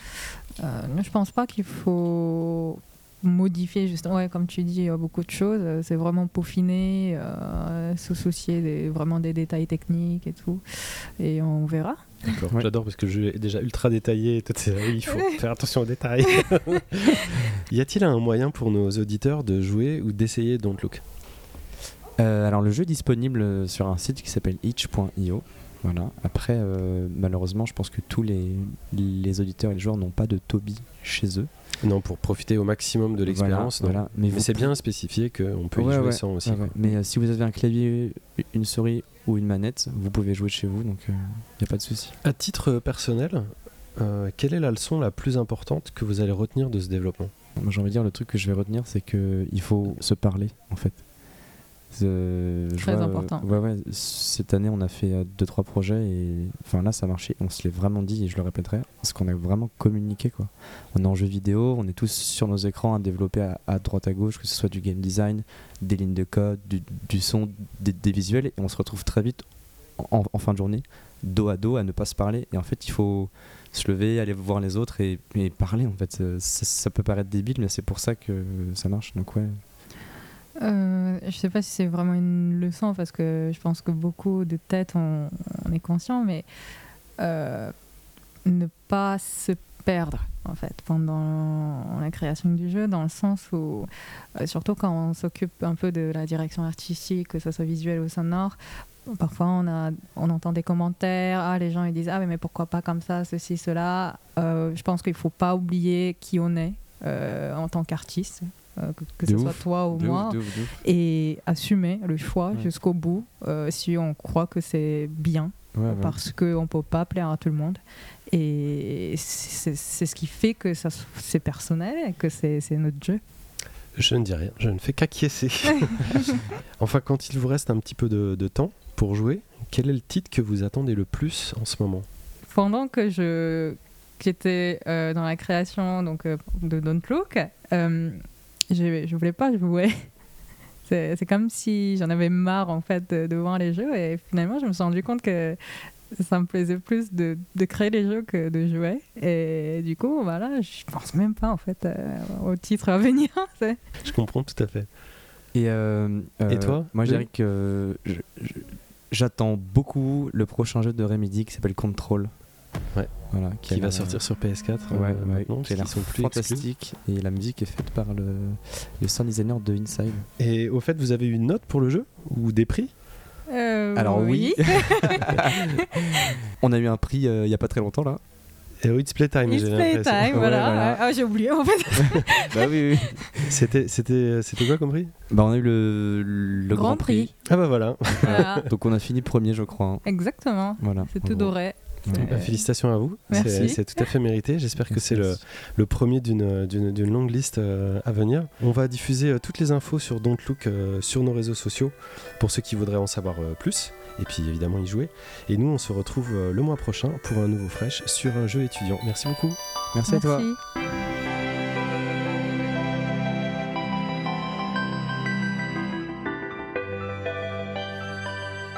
Merci. Encore à eux, on est toujours hyper content de recevoir des équipes d'étudiants, ça va continuer euh, cette année, on a vu plein de trucs super et on a la chance d'avoir en France notamment euh, de super écoles avec des étudiants très créatifs.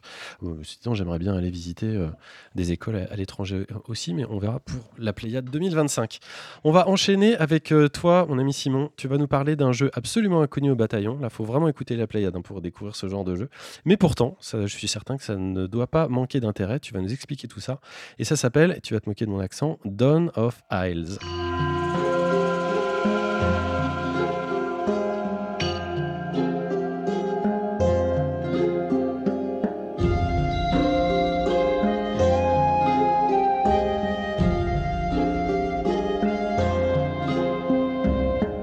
Mais Simon, c'est tout calme? Tu nous as balancé la musique de The Witcher? Je suis pas au courant. Non, c'est la musique du, village. Ça, c'est ah, cool. La musique, la musique du village. On, on se sent bien. Euh, oui, bah aujourd'hui, je reste un peu dans le thème euh, qu'on a abordé déjà plusieurs fois dans cet épisode, qui est le jeu massivement multijoueur, le fameux MMO. On en a parlé tout à l'heure, au classique, et je vais revenir là-dessus. Et je vais vous parler plus précisément d'un jeu qui est sorti euh, cet été, qui est sur mobile. C'est un peu sa particularité. Alors je mets un peu en garde nos auditeurs, les plus néophytes, pour tout ce qui concerne la question vidéoludique, parce que d'habitude j'essaie de faire des efforts pour vulgariser tout ça, mais je m'excuse d'avance pour les oreilles les plus sensibles.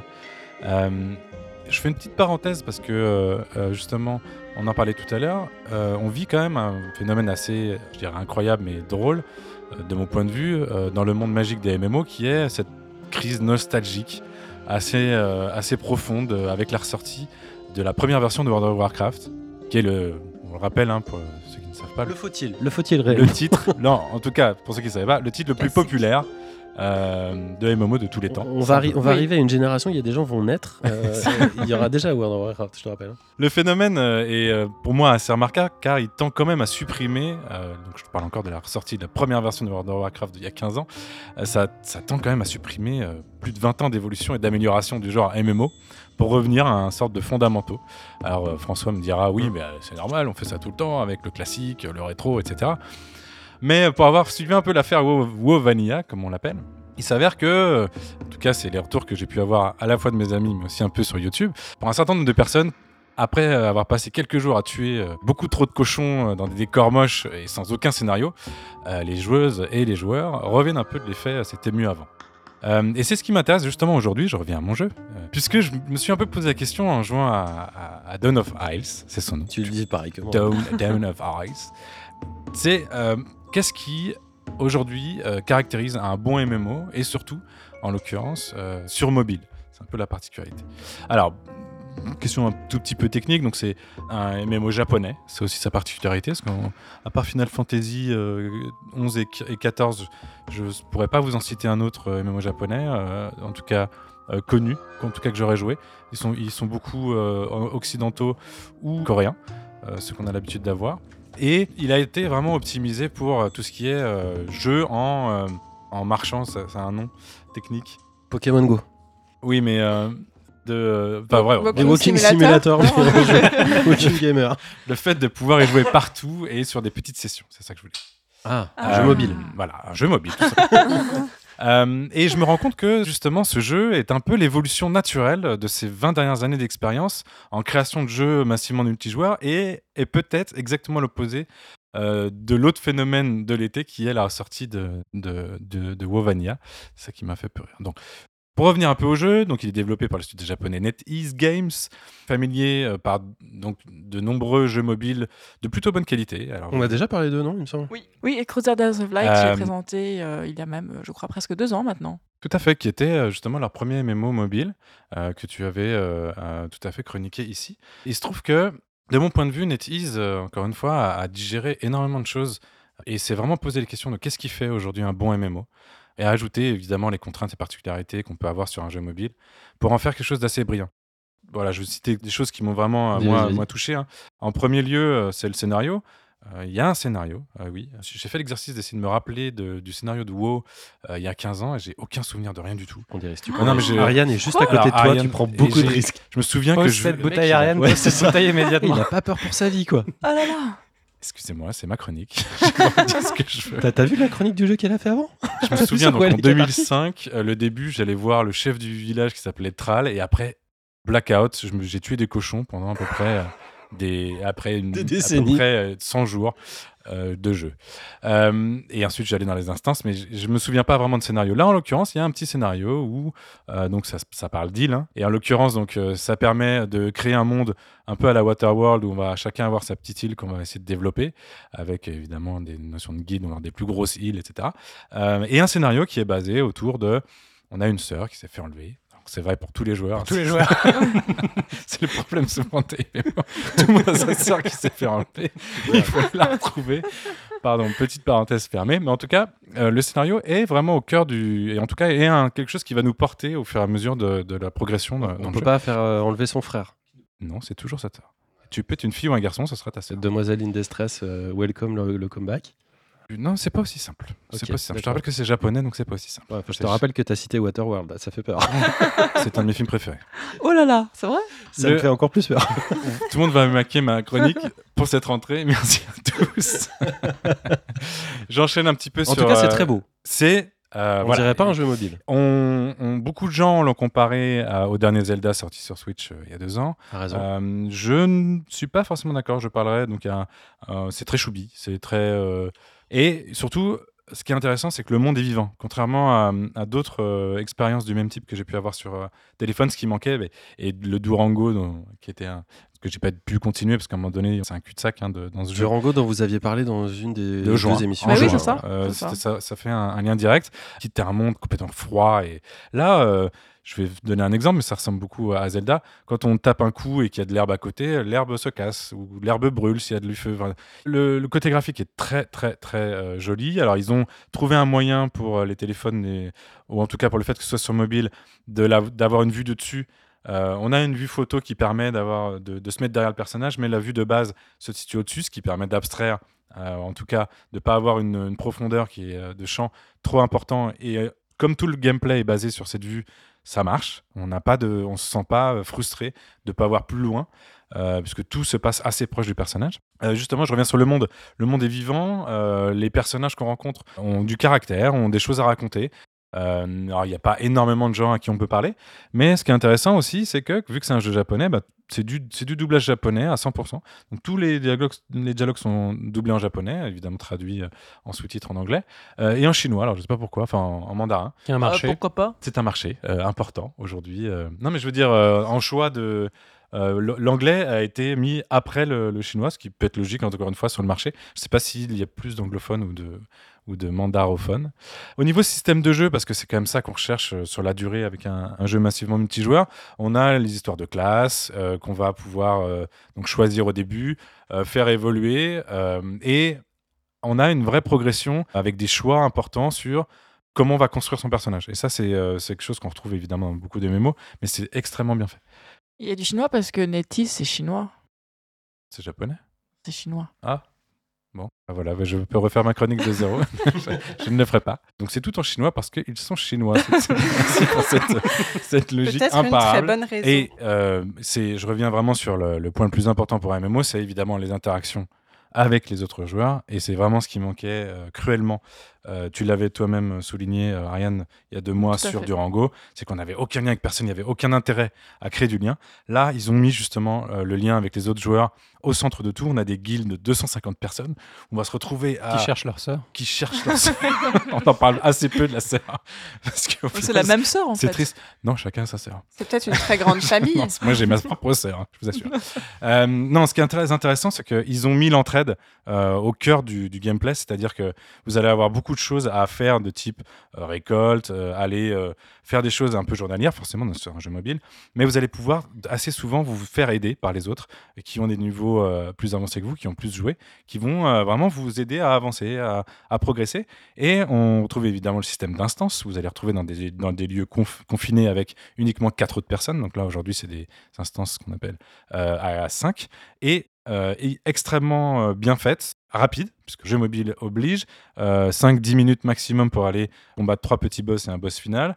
Mais le, votre rôle en tant que donc, le fameux DPS tank ou healer a un rôle très précis, et si vous ne faites pas votre boulot, ça ne marche pas. On se retrouve, c'est pas simple, c'est pas simplifié comme certains reproches qu'on peut avoir sur sur WoW aujourd'hui. Il y a voilà je veux dire tout ce que je recherchais en tout cas de la part d'un MMO euh, sur une euh, euh, plateforme mobile, parce que ça n'existe que sur Android et, iOS, répond à mes attentes vraiment. C'est une expérience sur la durée qui est extrêmement jouissive et évidemment, alors sur les côtés négatifs, mais c'est aussi inhérent au, format. Donc il y a le parti, donc c'est gratuit, mais il faut payer si on veut avoir des skins, si on veut à avancer plus vite dans, le, dans la progression. Mais vu qu'on est dans un, dans un écosystème avec énormément d'autres joueurs, c'est pas forcément quelque chose qu'on va rechercher parce qu'on sera toujours aidé par les autres. Et quand on t'appelle euh, en plein combat de boss? Ah oui, bien sûr. Voilà, ça c'est. C'est un peu chiant. mais c'est un peu chiant. non mais c'est con. Tu raccroches euh, immédiatement. euh, bah non, tu perds le boss. Si tu es healer, tu fais perdre la partie. Si tu es DPS, ça va. Euh, pour les gens comprendront. les joueurs que j'ai plantés. tout ça pour dire que l'évolution est intéressante, puisque euh, ils ont aussi fait en sorte de pas permettre à un joueur en jouant non-stop pendant une semaine d'affilée arriver tout de suite au bout. Ils ont en fait contraint le nombre d'expériences qu'on peut avoir par jour, ce qui fait qu'on a une progression un peu naturelle euh, un peu plus lente, mais qui euh, permet de euh, construire des relations avec les autres personnes, ce qui est un petit peu la base d'un jeu massivement multijoueur. Merci beaucoup pour cette reco. J'espère que ça va faire faire comment. ce, ce mois-ci, je voulais vous parler du nouveau jeu de Genova Chain sur mobile et qui est très gourmand en performance. Il est tellement gourmand en performance que je me crame littéralement mes mains en jouant dessus. Donc j'ai décidé de ne pas y jouer, d'attendre qu'il soit porté sur autre chose. J'espère que c'est pas le cas avec euh, ton jeu, euh, toi, parce qu'il est un petit peu moins gourmand. non, non, et tout est très, très optimisé. C'est les... très bien codé. On le sent quand on joue au jeu, c'est très très bien fait. En tout cas, ça fait envie. Bénédicte, roulement de tambour, on est parti pour l'heure de la sieste. C'est oh bah merci, non mais super lancement. non, mais j'aime la littérature, j'aime les chroniques littéraires. Ah là, là, là. tu vas nous parler d'un jeu pourtant qui est bien rock and roll et qui s'appelle Cadence of Hyrule.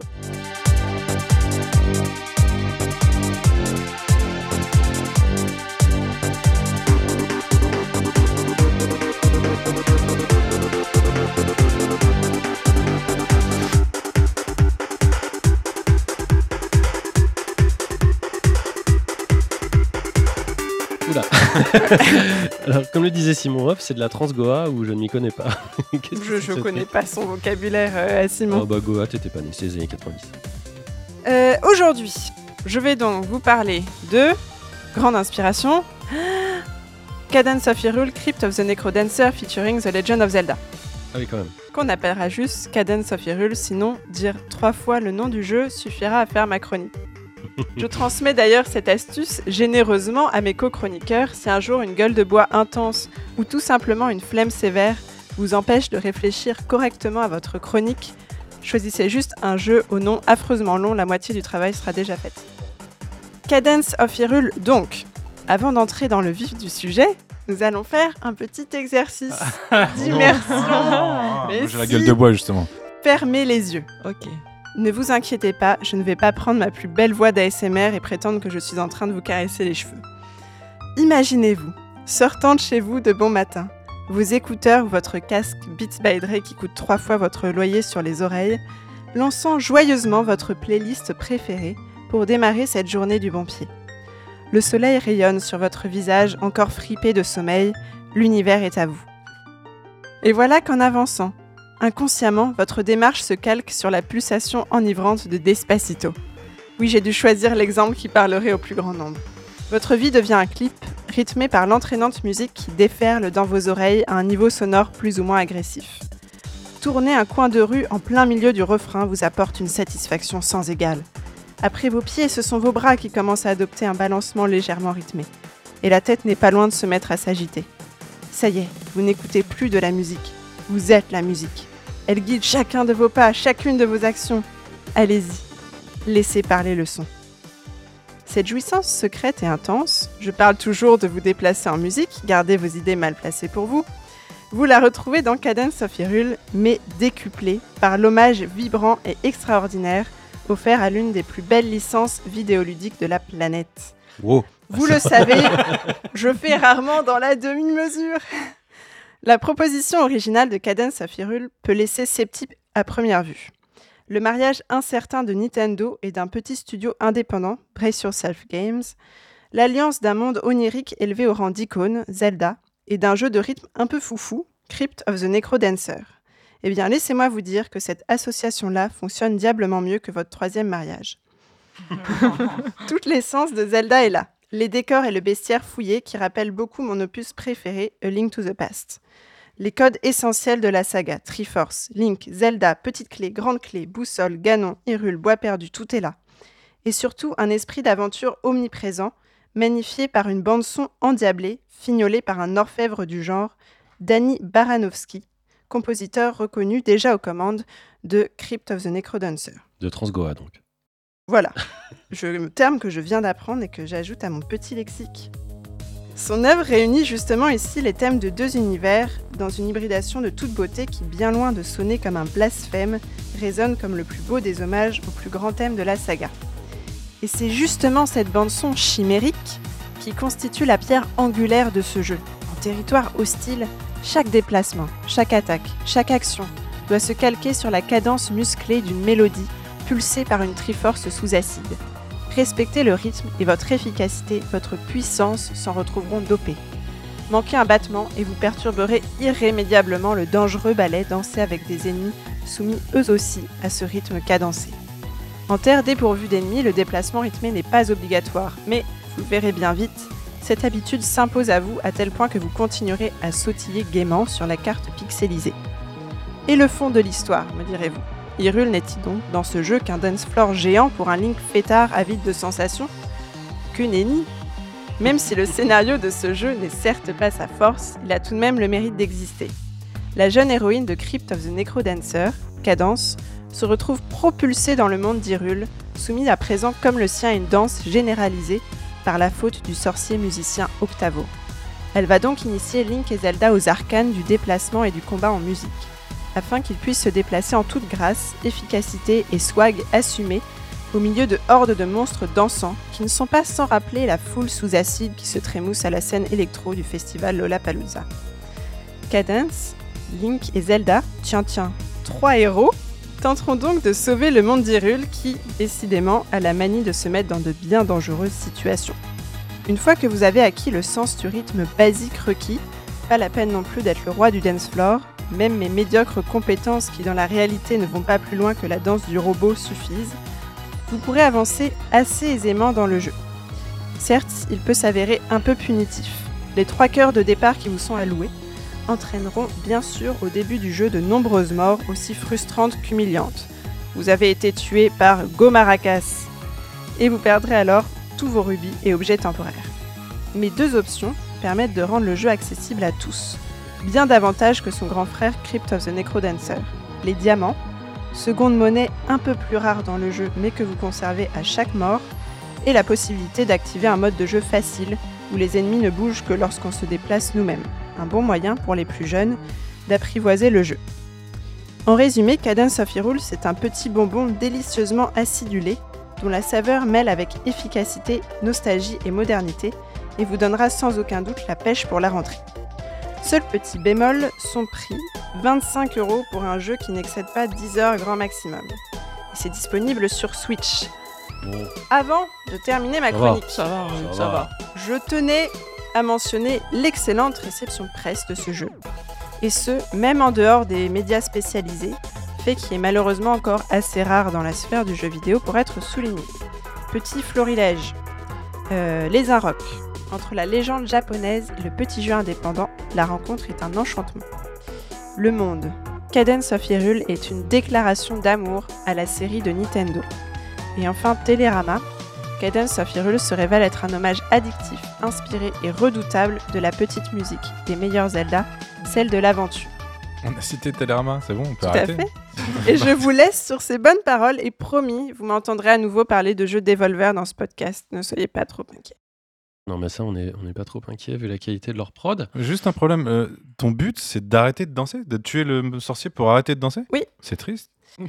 Bah, Enfin, je c'est pense, cool, i- euh, le monde il danse, et, toi ton but c'est tu d'arrêter ça. C'est un jeu réactionnaire en fait. C'est ça que tu veux dire. complètement réac. Alors, tu peux danser jusqu'à la mort. hein. Il y a une grande légende à ce Eh ben, sujet. non, je, je reviens d'ailleurs sur un, un fait méconnu, euh, mais c'est un fait divers réel. Euh, en 1500 et quelques, À Strasbourg. À Strasbourg, Strasbourg, tout à les gens ont été pris euh, d'une- d'un épisode de, de danse collective euh, pendant des jours et des jours. Donc Des ils mois mouraient. et des mois. Ça a duré au Des mois et des mois, oui, c'est vrai, peut-être. Ils mouraient d'épuisement, euh, ils, avaient mal partout. Et à ce jour, personne ne sait encore euh, réellement pourquoi. Euh, on suppose que ça pourrait être une sorte d'hystérie euh, liée à la famine, euh, à la misère. Chez etc. Mario ça. Pas l'ergot de blé, euh, Ou qui alors- est justement le truc à la base de- du LSD. C'est une des possibilités, mais Ouais. euh, personne n'a jamais su confirmer à 100%. Donc peut-être que c'est aussi euh, ce qui est arrivé dans euh, Cadence of Hyrule, c'est une autre explication. Cadence of Hyrule sous LSD, on vous déconseille, mais par contre, on vous conseille le jeu euh, qui a l'air absolument euh, Et super. qui est très choubi aussi. Oui, tu peux que- le mettre dans ta liste sans critique Choubi, du choubi. Oui, oui. Non, tu trouves que le terme est galvaudé Bah, c'est- ici non, c'est un peu trop violent quand même. Bon, bah, Ils dansent tous. Oui, mais il danse sur de la transgoa, alors ça c'est un peu. Ah. On va enchaîner avec. Euh, ah, bah c'est avec moi. Tiens, moi je croyais que j'étais en vacances encore pendant quelques minutes, mais non.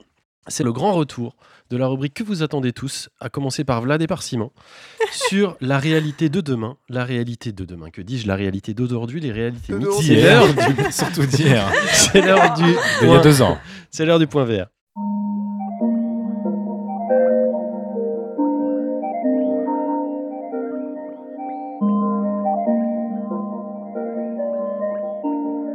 Alors ce mois-ci, le point VR ne sera pas euh, micro, il sera nano, parce qu'on a, on doit aller très vite et on a encore un gros jeu dont on veut parler euh, derrière. Mais je vais vous, quand même vous, vous parler de, de, quelque chose et surtout vous annoncer la nouveauté, c'est que c'est Aurélie qui vous présente le point VR aujourd'hui. Aurélie, que se passe-t-il dans la réalité On l'a réveillée en sursaut Est-ce que le bizutage n'est pas interdit par la loi? Elle vient de perdre 10 ans d'espérance de vie. non, pour parler un petit peu de, de l'activité donc autour de la réalité virtuelle, sachez qu'elle n'a jamais été aussi populaire, en tout cas selon, selon Steam. J'y arrive. François. J'y arrive. Je vous rappelle qu'on a 5 minutes pour faire cette chronique, donc si vous rigolez à chaque phrase, on a. Je croyais que c'était le but qu'on se foute de ta gueule. Grâce au succès notamment des nouveaux casques VR, que ce soit l'Oculus Rift S et le Valve Index, en tout cas, il y a. non mais les gens vivent avec votre temps. Réveillez-vous.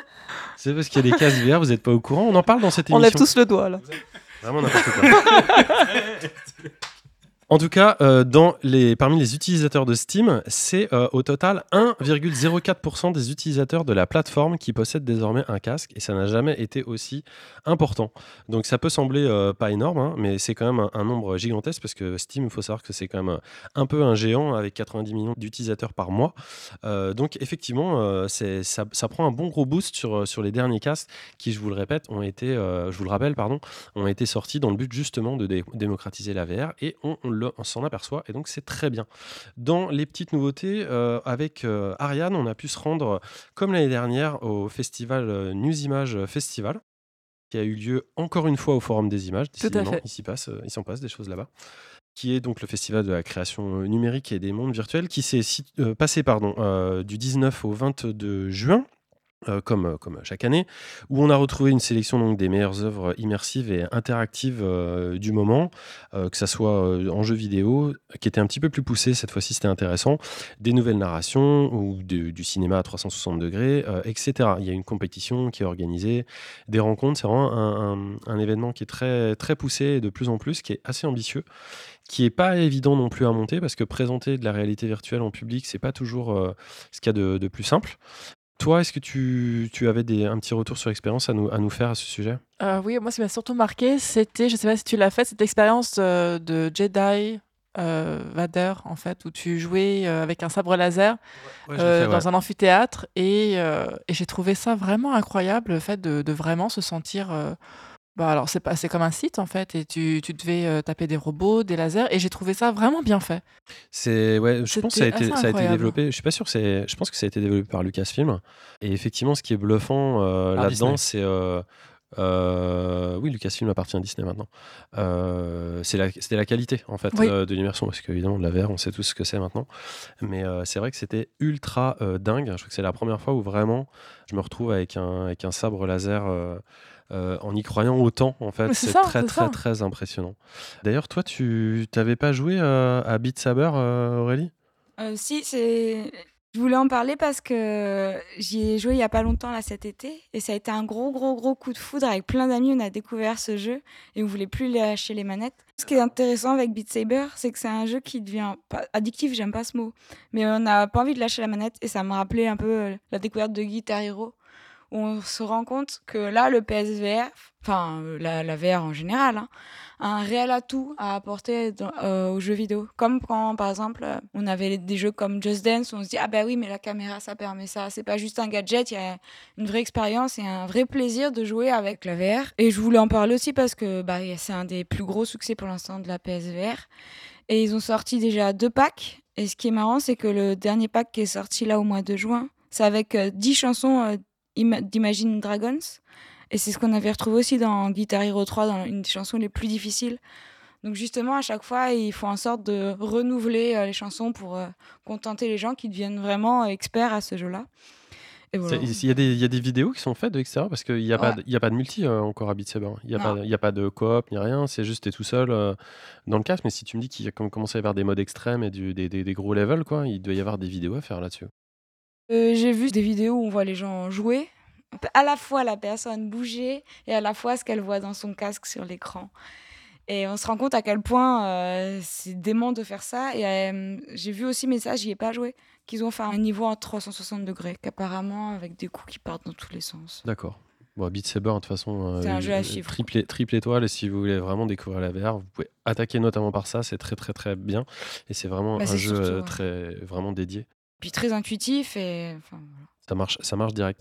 Juste pour revenir sur le festival News Image, moi de mon côté, j'avais vu une expérience qui m'avait beaucoup plu, qui a été réalisée par, le, par Yann Kounen, qui était vraiment très intéressante. Dans ce film, en fait, il y avait notamment une chute complètement vertigineuse où vraiment on, tombe sur des kilomètres en fait euh, dans de la roche etc et ça m'a ça m'a beaucoup parlé. Un dernier mot pour vous dire si ça vous intéresse euh, qu'il y a euh, le film enfin un bout du film de Daft Punk Interstellar qui est sorti en réalité virtuelle que c'est gratuit et que ça n'a pas un grand intérêt mais si vous êtes fan de Daft Punk c'est toujours ça et moi ça remplit ma rubrique. On va enchaîner avec notre dernière chronique c'est toi, Vlad, qui va nous parler d'un jeu qui inspire énormément le respect, dont vous avez sans doute entendu parler peu avant les vacances ou pendant vos vacances, et sur lequel on va revenir pour terminer euh, cette émission, et qui s'appelle Outer Wilds.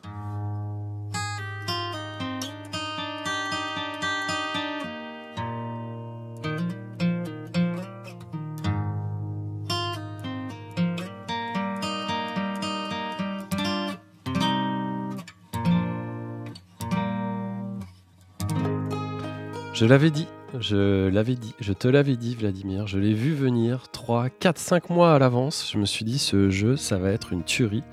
Et pire que tout, tu as pu y jouer avant moi. Quelle frustration.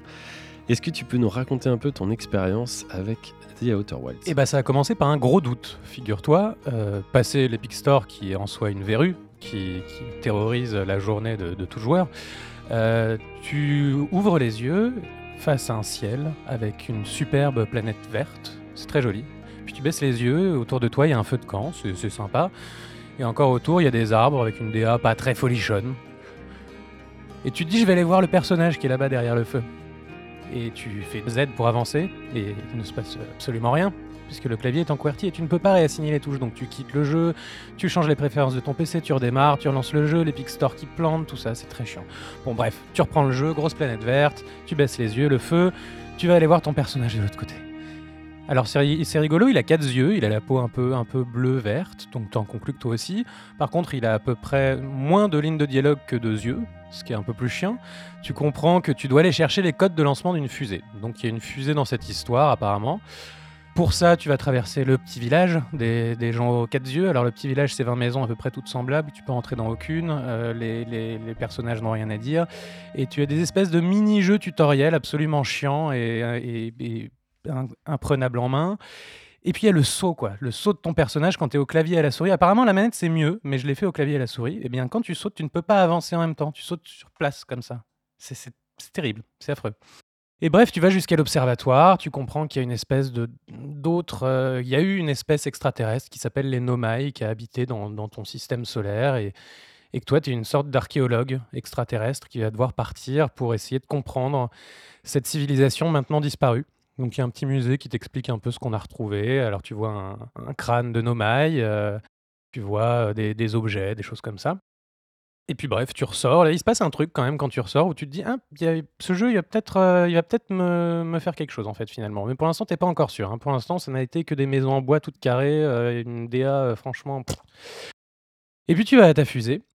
Alors à l'intérieur, tu as, une espèce d'ordinateur de bord qui reprend un peu les informations que tu as pu réussir à collecter pour l'instant sous forme de petites cartes qui sont, tu comprends, qui seront reliées les unes entre les autres plus tard. Tu as ta combinaison spatiale pour aller apparemment dans l'espace et, euh, et ton, poste de, pilotage. Donc tu décolles. Et là, là euh, tu sors de l'atmosphère de la planète et tu as sous les yeux le spectacle formidable et forcément apocalyptique d'un univers apparemment infini. C'est incroyable. Tu as les planètes, tu as, le, le, soleil, c'est magnifique. Là, tout à coup, la DA, elle se transforme. Enfin, ça n'a plus rien à voir, quoi. T'as l'impression d'être dans un truc euh, complètement, complètement ouf. Et puis tu vois les petites autres planètes autour de toi et tu comprends que chacune d'entre elles, tu vas pouvoir aller, aller, euh, aller dessus comme, euh, comme tu t'es extirpé de la tienne. Alors tout ça n'est pas très gros. Au début, tu, as l'impression que c'est infini, mais en fait, heureusement, c'est tout petit, ce qui permet au jeu d'avoir un peu sa, sa catchphrase qui est un univers exploré fait à la main. Et c'est effectivement le cas, tu, tu, sens que chaque, chaque mètre carré a été pensé, a été créé par, par les développeurs.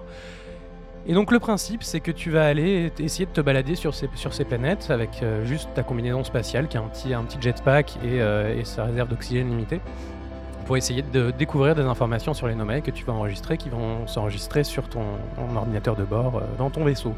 Et c'est un rogue-like, on va dire, c'est-à-dire que tu vas mourir souvent et tu vas recommencer à chaque fois autour de ton petit feu de camp au début.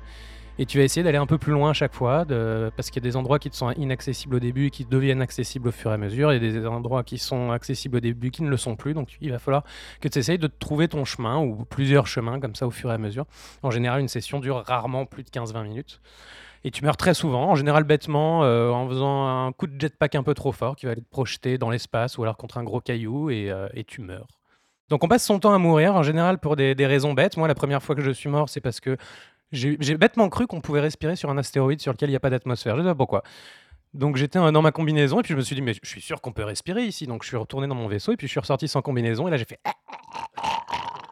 euh, et, donc, le, voilà, tu vas à la recherche de, un peu de, de ces. Euh, de, réponses, manifestement. De, réponses. Et évidemment, chaque euh, réponse ajoute des questions supplémentaires sur qui étaient ces nommés, quelles sont les technologies qu'ils maîtrisaient, comment ça se fait, qu'est-ce qu'ils faisaient ici, quel est ce message de détresse bizarre.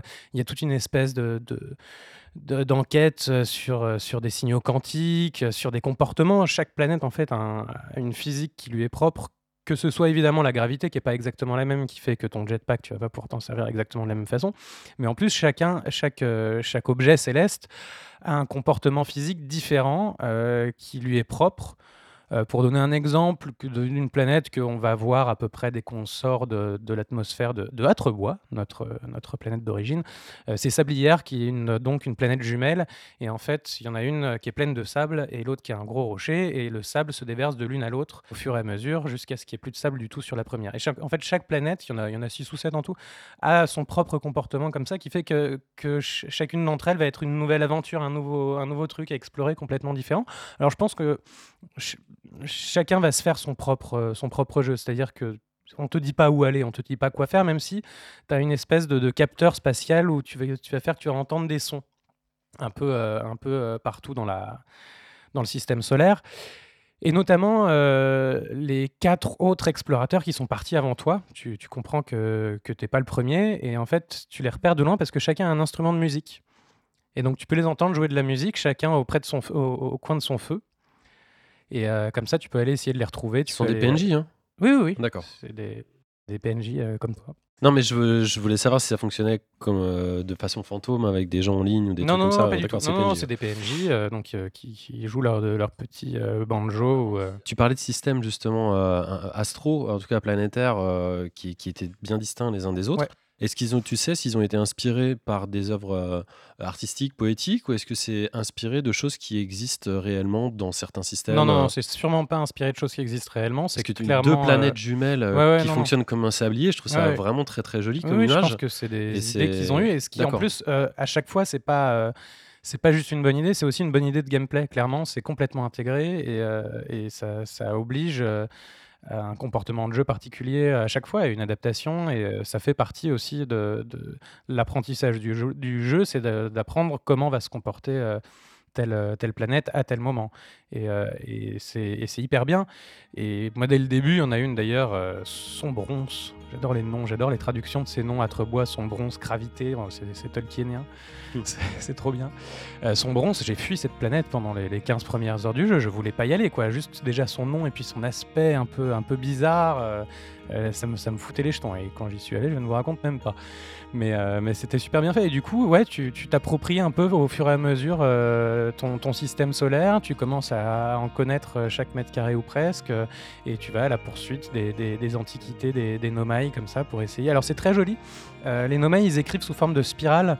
Et, euh, et toi, tu as un outil pour traduire ça, et donc tu pointes la spirale et euh, tu la dessines comme ça au fur et à mesure, et ça te permet de traduire ce que, ce que eux ont écrit sur le mur. Et puis quand on a hum, dessiné une, il y en a une deuxième qui vient commencer à, apparaître le long de la, première, puis une troisième, et tout ça forme des, espèces de, de rosaces euh, assez jolies.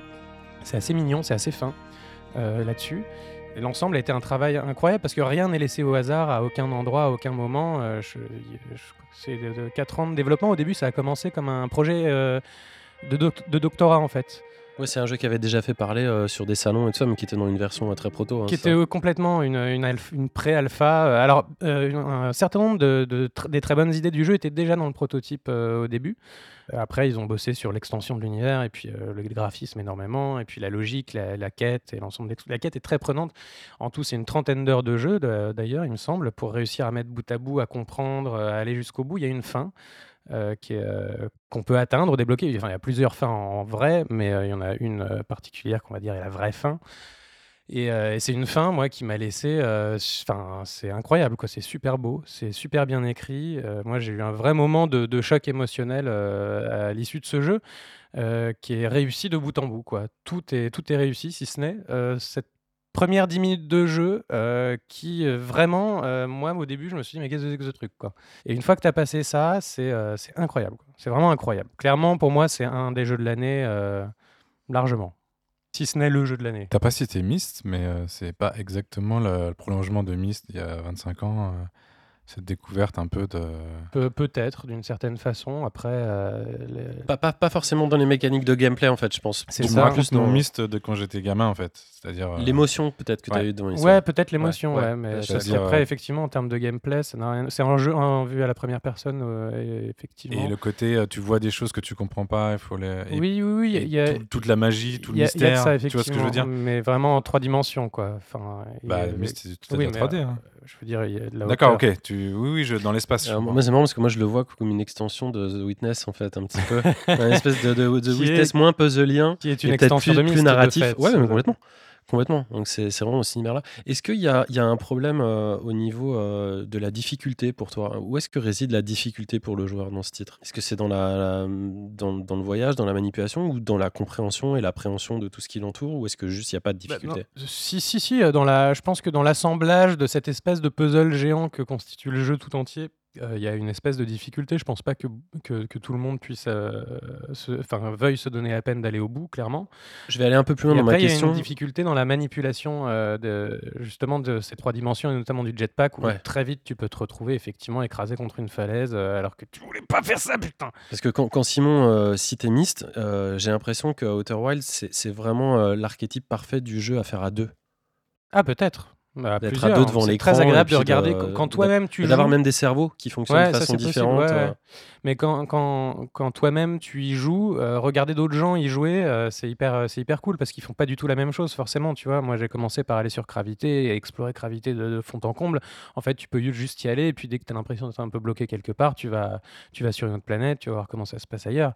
Et puis au fur et à mesure, tu te rends compte qu'en fait tout c'est beaucoup plus vaste et beaucoup plus compliqué que ce que tu pensais, qui est déjà été beaucoup plus vaste et plus compliqué que ce que tu pensais au tout début. Et euh, enfin, c'est vraiment, euh, enfin, il faut absolument jouer à ce jeu qui est malheureusement est donc un jeu de 30 heures euh, bien bien tassé et qui est arrivé juste avant l'été. Donc j'ai l'impression qu'on l'a un peu, il est un peu passé sous les radars d'une certaine façon, mais il faut vraiment pas manquer manquer à Outer Wilds. Et c'est sur quelle plateforme tu peux rappeler?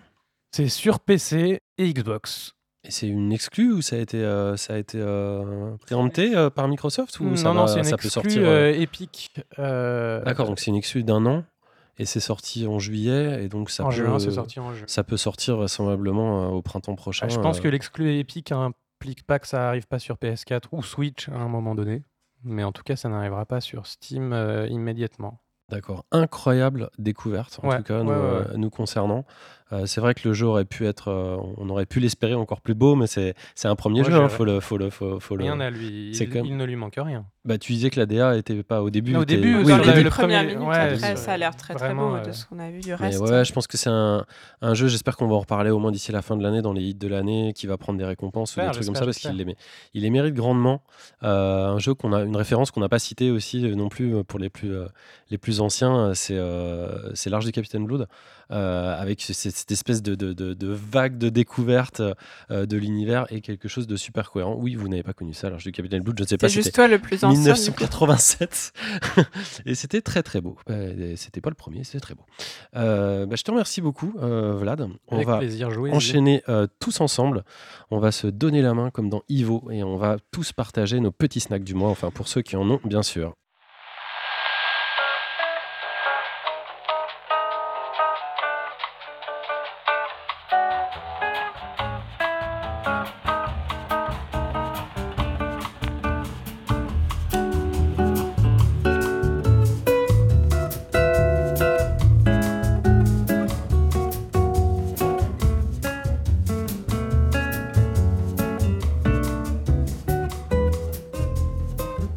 Les snacks du mois, vous le savez certainement, euh, il s'agit pour euh, toute l'équipe de revenir pendant un très court laps de temps, 2-3 minutes maximum, et faire une reco d'un petit jeu, euh, d'un jeu gratuit ou d'un jeu à faible coût qui nous a beaucoup plu.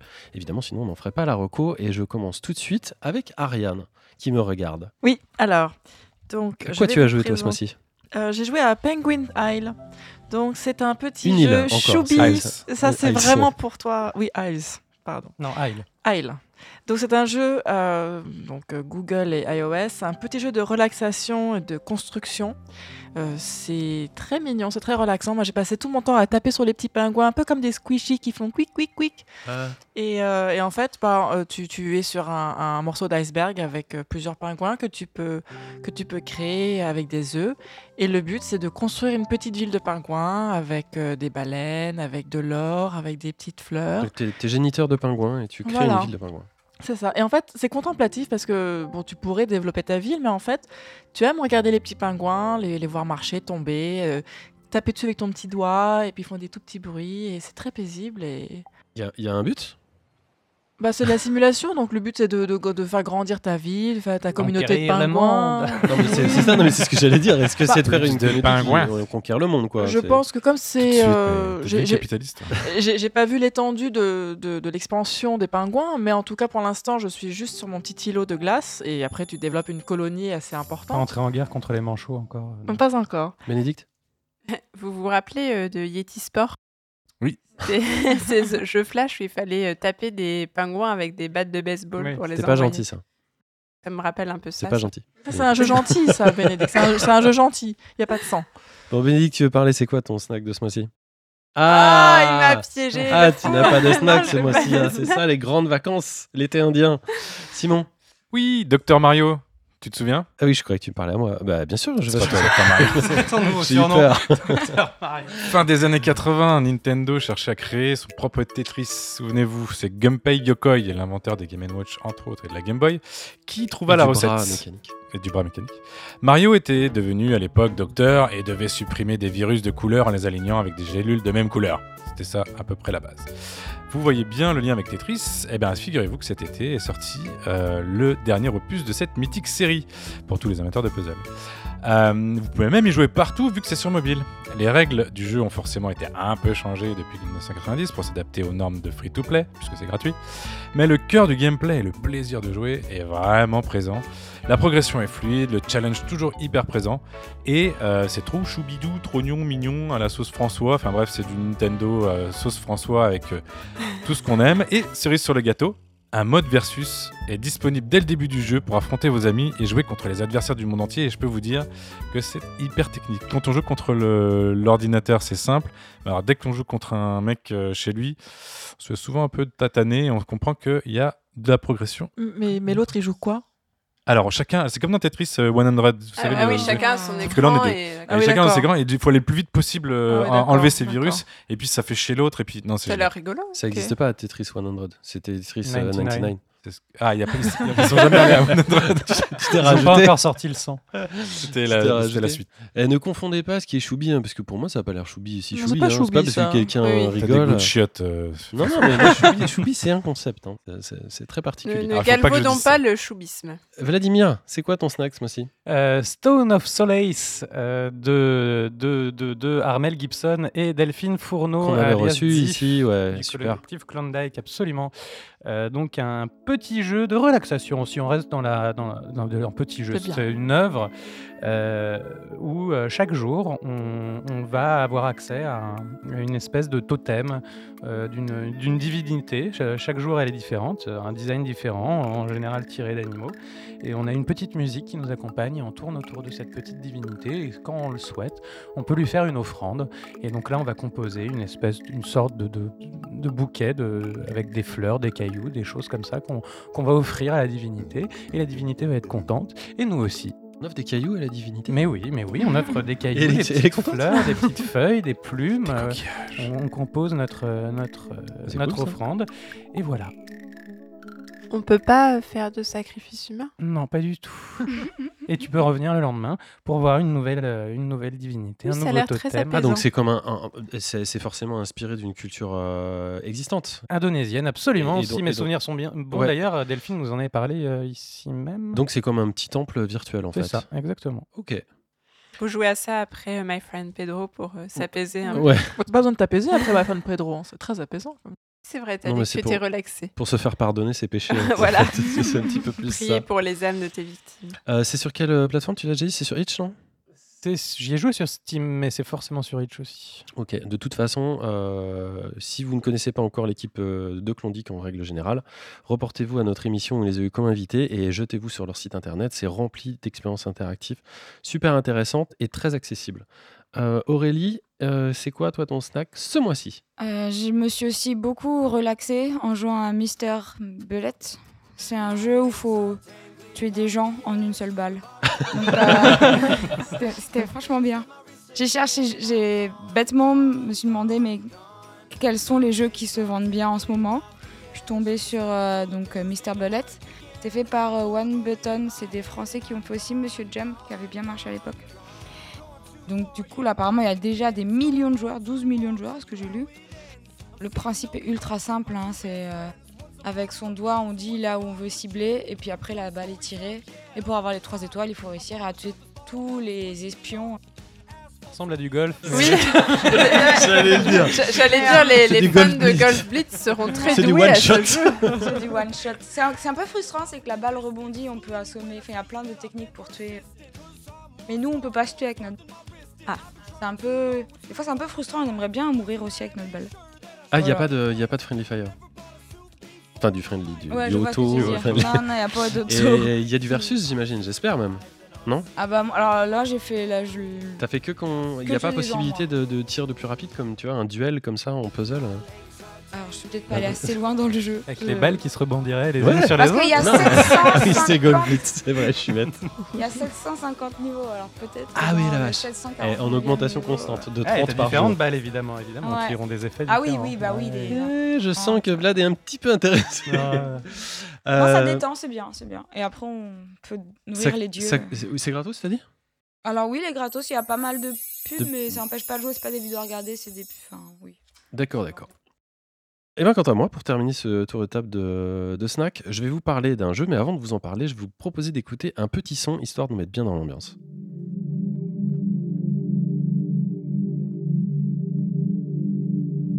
C'est un là.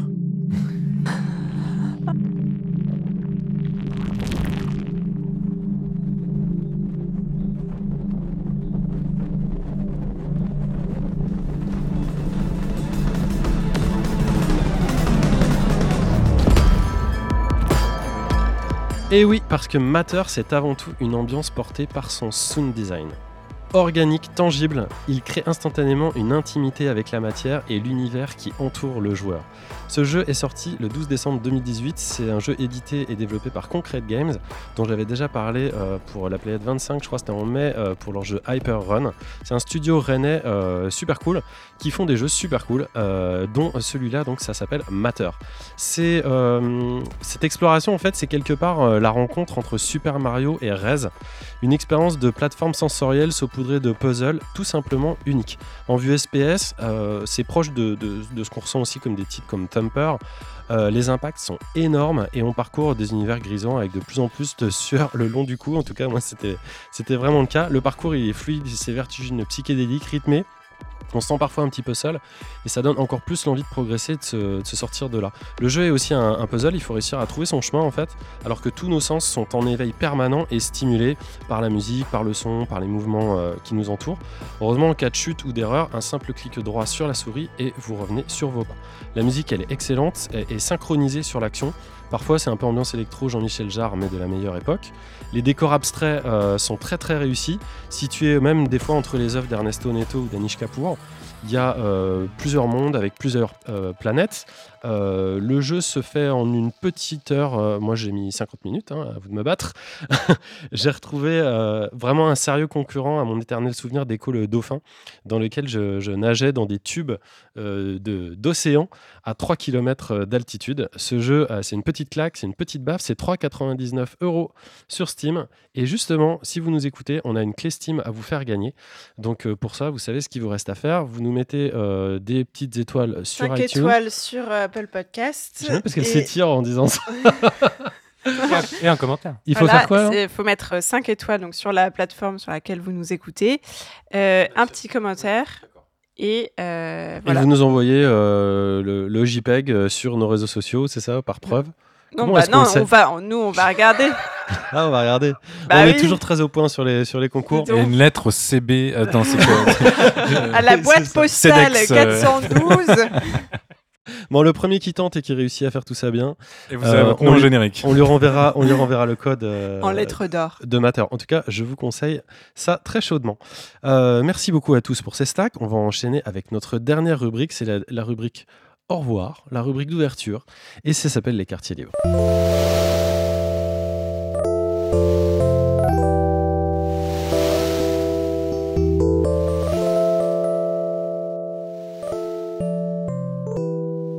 Ça rend un peu triste d'entendre la plage de loin là comme ça, alors que c'est la rentrée pour tout le monde. Euh, euh, on va... Il y a trop de sable. Puis ça gratte, c'est une horreur. Puis toutes ces puces là, de sable qui sautent partout, ça c'est vraiment une angoisse. Demandez à Naïs. On va en commencer par, euh, par toi, Vladimir. Qu'est-ce que tu. Je n'en ai pas, ça suffit maintenant. il, faut, troll des. Il faut, que, il faut mettre des badges pour que je sache qui a, qui oh, Tu savais très bien que j'avais pas de snack. Tu T'as pas de quartier libre euh, Bah toi, Ariane, alors. Oui. Raconte-nous ce que c'est ton, ton quartier libre. Eh bien, c'est une série de bouquins c'est la trilogie du Tierling d'Erika Johansen que j'ai commencé cet été. Donc en fait, euh, c'est une histoire euh, fantasy, euh, héroïque fantasy, un petit peu dark, qui euh, pourra combler euh, ceux qui sont en manque de Game of Thrones.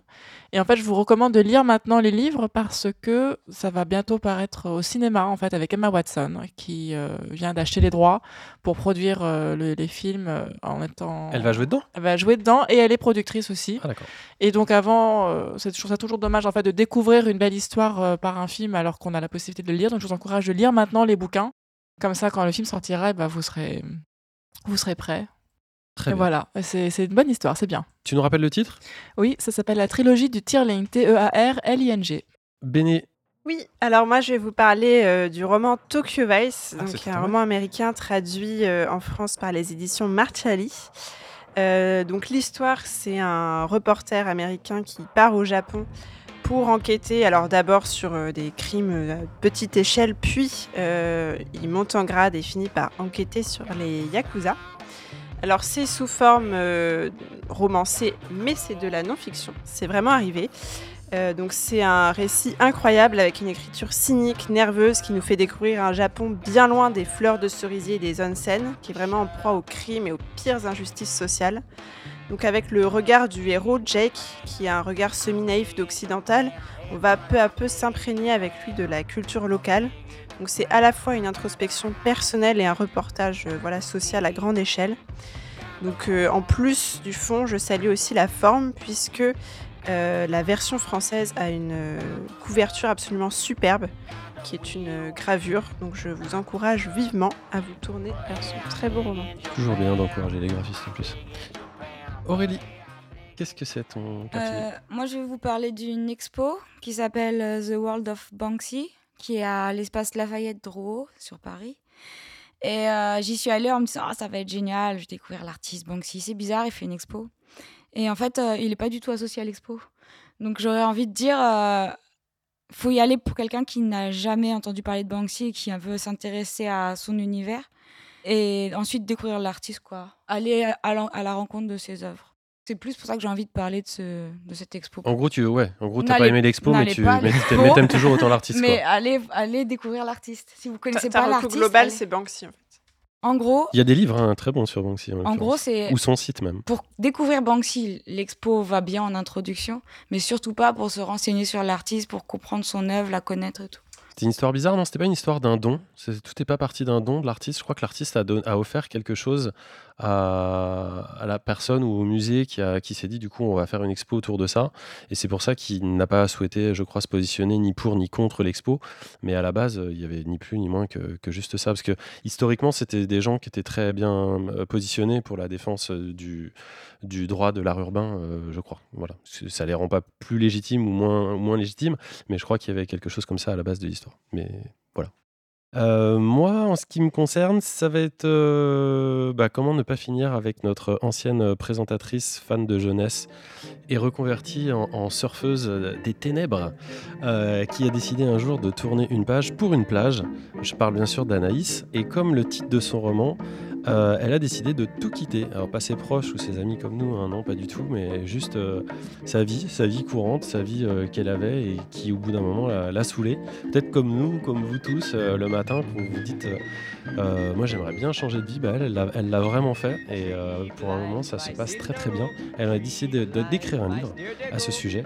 ce livre sort chez Flammarion. C'est un roman qui sera disponible en librairie à partir du 25 septembre 2019. donc je vous laisse à, la recherche de ça, à la découverte de ça. Elle fait pas mal d'interviews euh, dans les magazines à l'heure actuelle et on lui souhaite évidemment tout le bonheur. Précisons pour nos auditeurs les plus récents que Anaïs présentait ce podcast, euh, les premiers épisodes. Ouais, c'est ce que je disais, ouais, que c'était notre ancienne présentatrice. C'est pas très clair. Mais c'est vrai, c'était pour nos deux ou trois. Le titre s'appelle Tout quitter. Cinq. Cinq premiers épisodes. Cinq premiers épisodes. Simon, T'es tout rose, soit t'as, soit tout chaud, soit tu vas nous parler de musique. Eh ben oui, je parle de musique comme d'habitude. Et pour cette rentrée, un nouveau style musical, euh, puisque on va parler de reggae pour la première fois. En tout cas pour ce qui nous concerne, avec le deuxième album des Nadja Vibes, qui est un groupe genevois formé il y a 20 ans et dont c'est uniquement le deuxième album. Et oui, parce que ces Jana Vibes ne font pas beaucoup d'albums par eux-mêmes, mais sont les back euh, bands de grands noms comme par exemple Lee Perry, si vous aimez le reggae. bah, vous connaîtrez. C'est très très très grand. Vous les avez vus en fait, forcément en festival et les Nadja sans savoir que c'était eux puisqu'ils étaient uniquement en backing band. C'est comme les Whalers pour Bob, euh, oui, mais les Whalers sont très connus, c'est un peu la différence. Euh, superbe album qu'ils ont sorti euh, cet été, donc un peu au début de l'été, c'était en juin, fait un lien constant entre le passé et le présent. il a des influences du début du dub, mais avec des arrangements extrêmement modernes. Encore une fois, ils ont une expérience de 20 ans de, backing band, donc ils savent ce qu'ils font. Et tout ça est ultra frais et parfait pour prolonger votre été le plus loin possible, ma chère euh, Bénédicte. J'ai vu que tu as bugué sur mon nom déjà. Est-ce que tu voulais dire que c'était pas le plus loin possible de ma chère Bénédicte? L'impossible pour ma chère Bénédicte. Bon, les enfants, on vous remercie. Euh, on va vous laisser sur ces bonnes paroles et sur cette, euh, ces, bonnes vibes. Euh, n'hésitez pas à nous faire part de vos retours sur notre site www.laplayade.fr. De même qu'à retrouver nos vidéos sur notre YouTube, Facebook et Twitter. Euh, je signale d'ailleurs que abonnez-vous sur notre Twitter, on, fait, euh, on parle beaucoup euh, dessus. On a notamment des trailers du jour. Donc si vous découvrez beaucoup de, jeux dont on ne parle pas vraiment ailleurs, vous n'avez qu'à vous, vous, vous, abonner à notre Twitter et vous verrez des petits trailers comme ça passer. Ça, c'est cool. Quant aux fans de stories ou des coulisses de l'émission, ils peuvent nous suivre aussi sur Instagram ou interagir directement avec nous et c'est très sympa sur notre Discord. Tous les liens sont à retrouver sur notre site de la planète.fr, www, je l'ai déjà dit.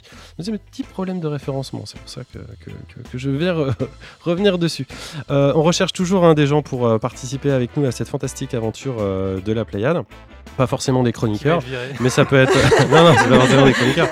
Mais certains, certains partent en vacances, certains Certains sont malades parfois, certains sont empoisonnés par d'autres aussi. Bénédicte, tu me regardes. Euh, ou euh, pour euh, en ce moment surtout euh, réaliser la nouvelle version de notre site internet. On y arrivera un jour. Euh, je voulais vous remercier quand même euh, tous euh, chaleureusement, à savoir toi, Aurélie, merci beaucoup, Vladimir, Ariane, Simon, Bénédicte et Thibaut dans notre dos. Et merci à toi, François. On va se quitter. Merci. Il est temps euh, avec euh, la musique de Simon, donc c'est Nadja Vibes avec le morceau Keep On. Et ben Keep On à tous et on se donne rendez-vous le mois prochain. Keep on. Bisous bisous, Keep on. ciao. Big up. Keep on.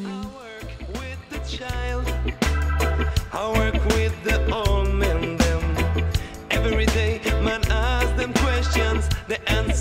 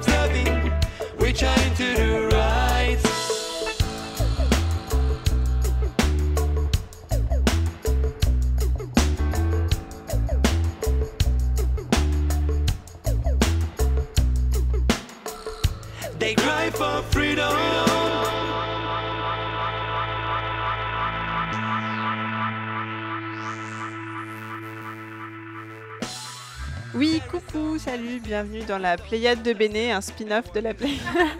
Euh, donc dans ce super spin-off, vous aurez des chroniques de Béné, euh, pas de point VR, euh, des news de Béné, le quartier libre de Béné, des, des petits marcassins mignons. Ça va être relou. Ouais, tu peux reprendre tout le truc. Ouais, parce que là, j'aime pas du tout. T'es sûr? Oui. J'ai tout vu en japonais, moi. Je sais pas lire le japonais ni chinois. chinois. Ça, ça se ressemble, mais. Je vais apprendre le mandarin pour le prochain épisode. je, suis, je suis honteux. On dit comment shame on you en chinois d'ailleurs Méditation et meurtre de masse. Je te vois, t'es... T'es pas mon prof. mais je te vois, t'es tout, t'es tout rose. J'ai une bonne note ou pas? Bon, ça suffit, les enfants. Mais c'est de la transgoire. Pourquoi il, il se Ah, moque c'est pas de toi, on se moque pas de toi. Si, se moque. C'est Beat Saber. C'est l'accent de François quand Oui, il dit c'est- Saber. Ah, Beat Saber. J'imaginais le jeu et. N'hésite pas à le dire encore une fois. On peut y aller?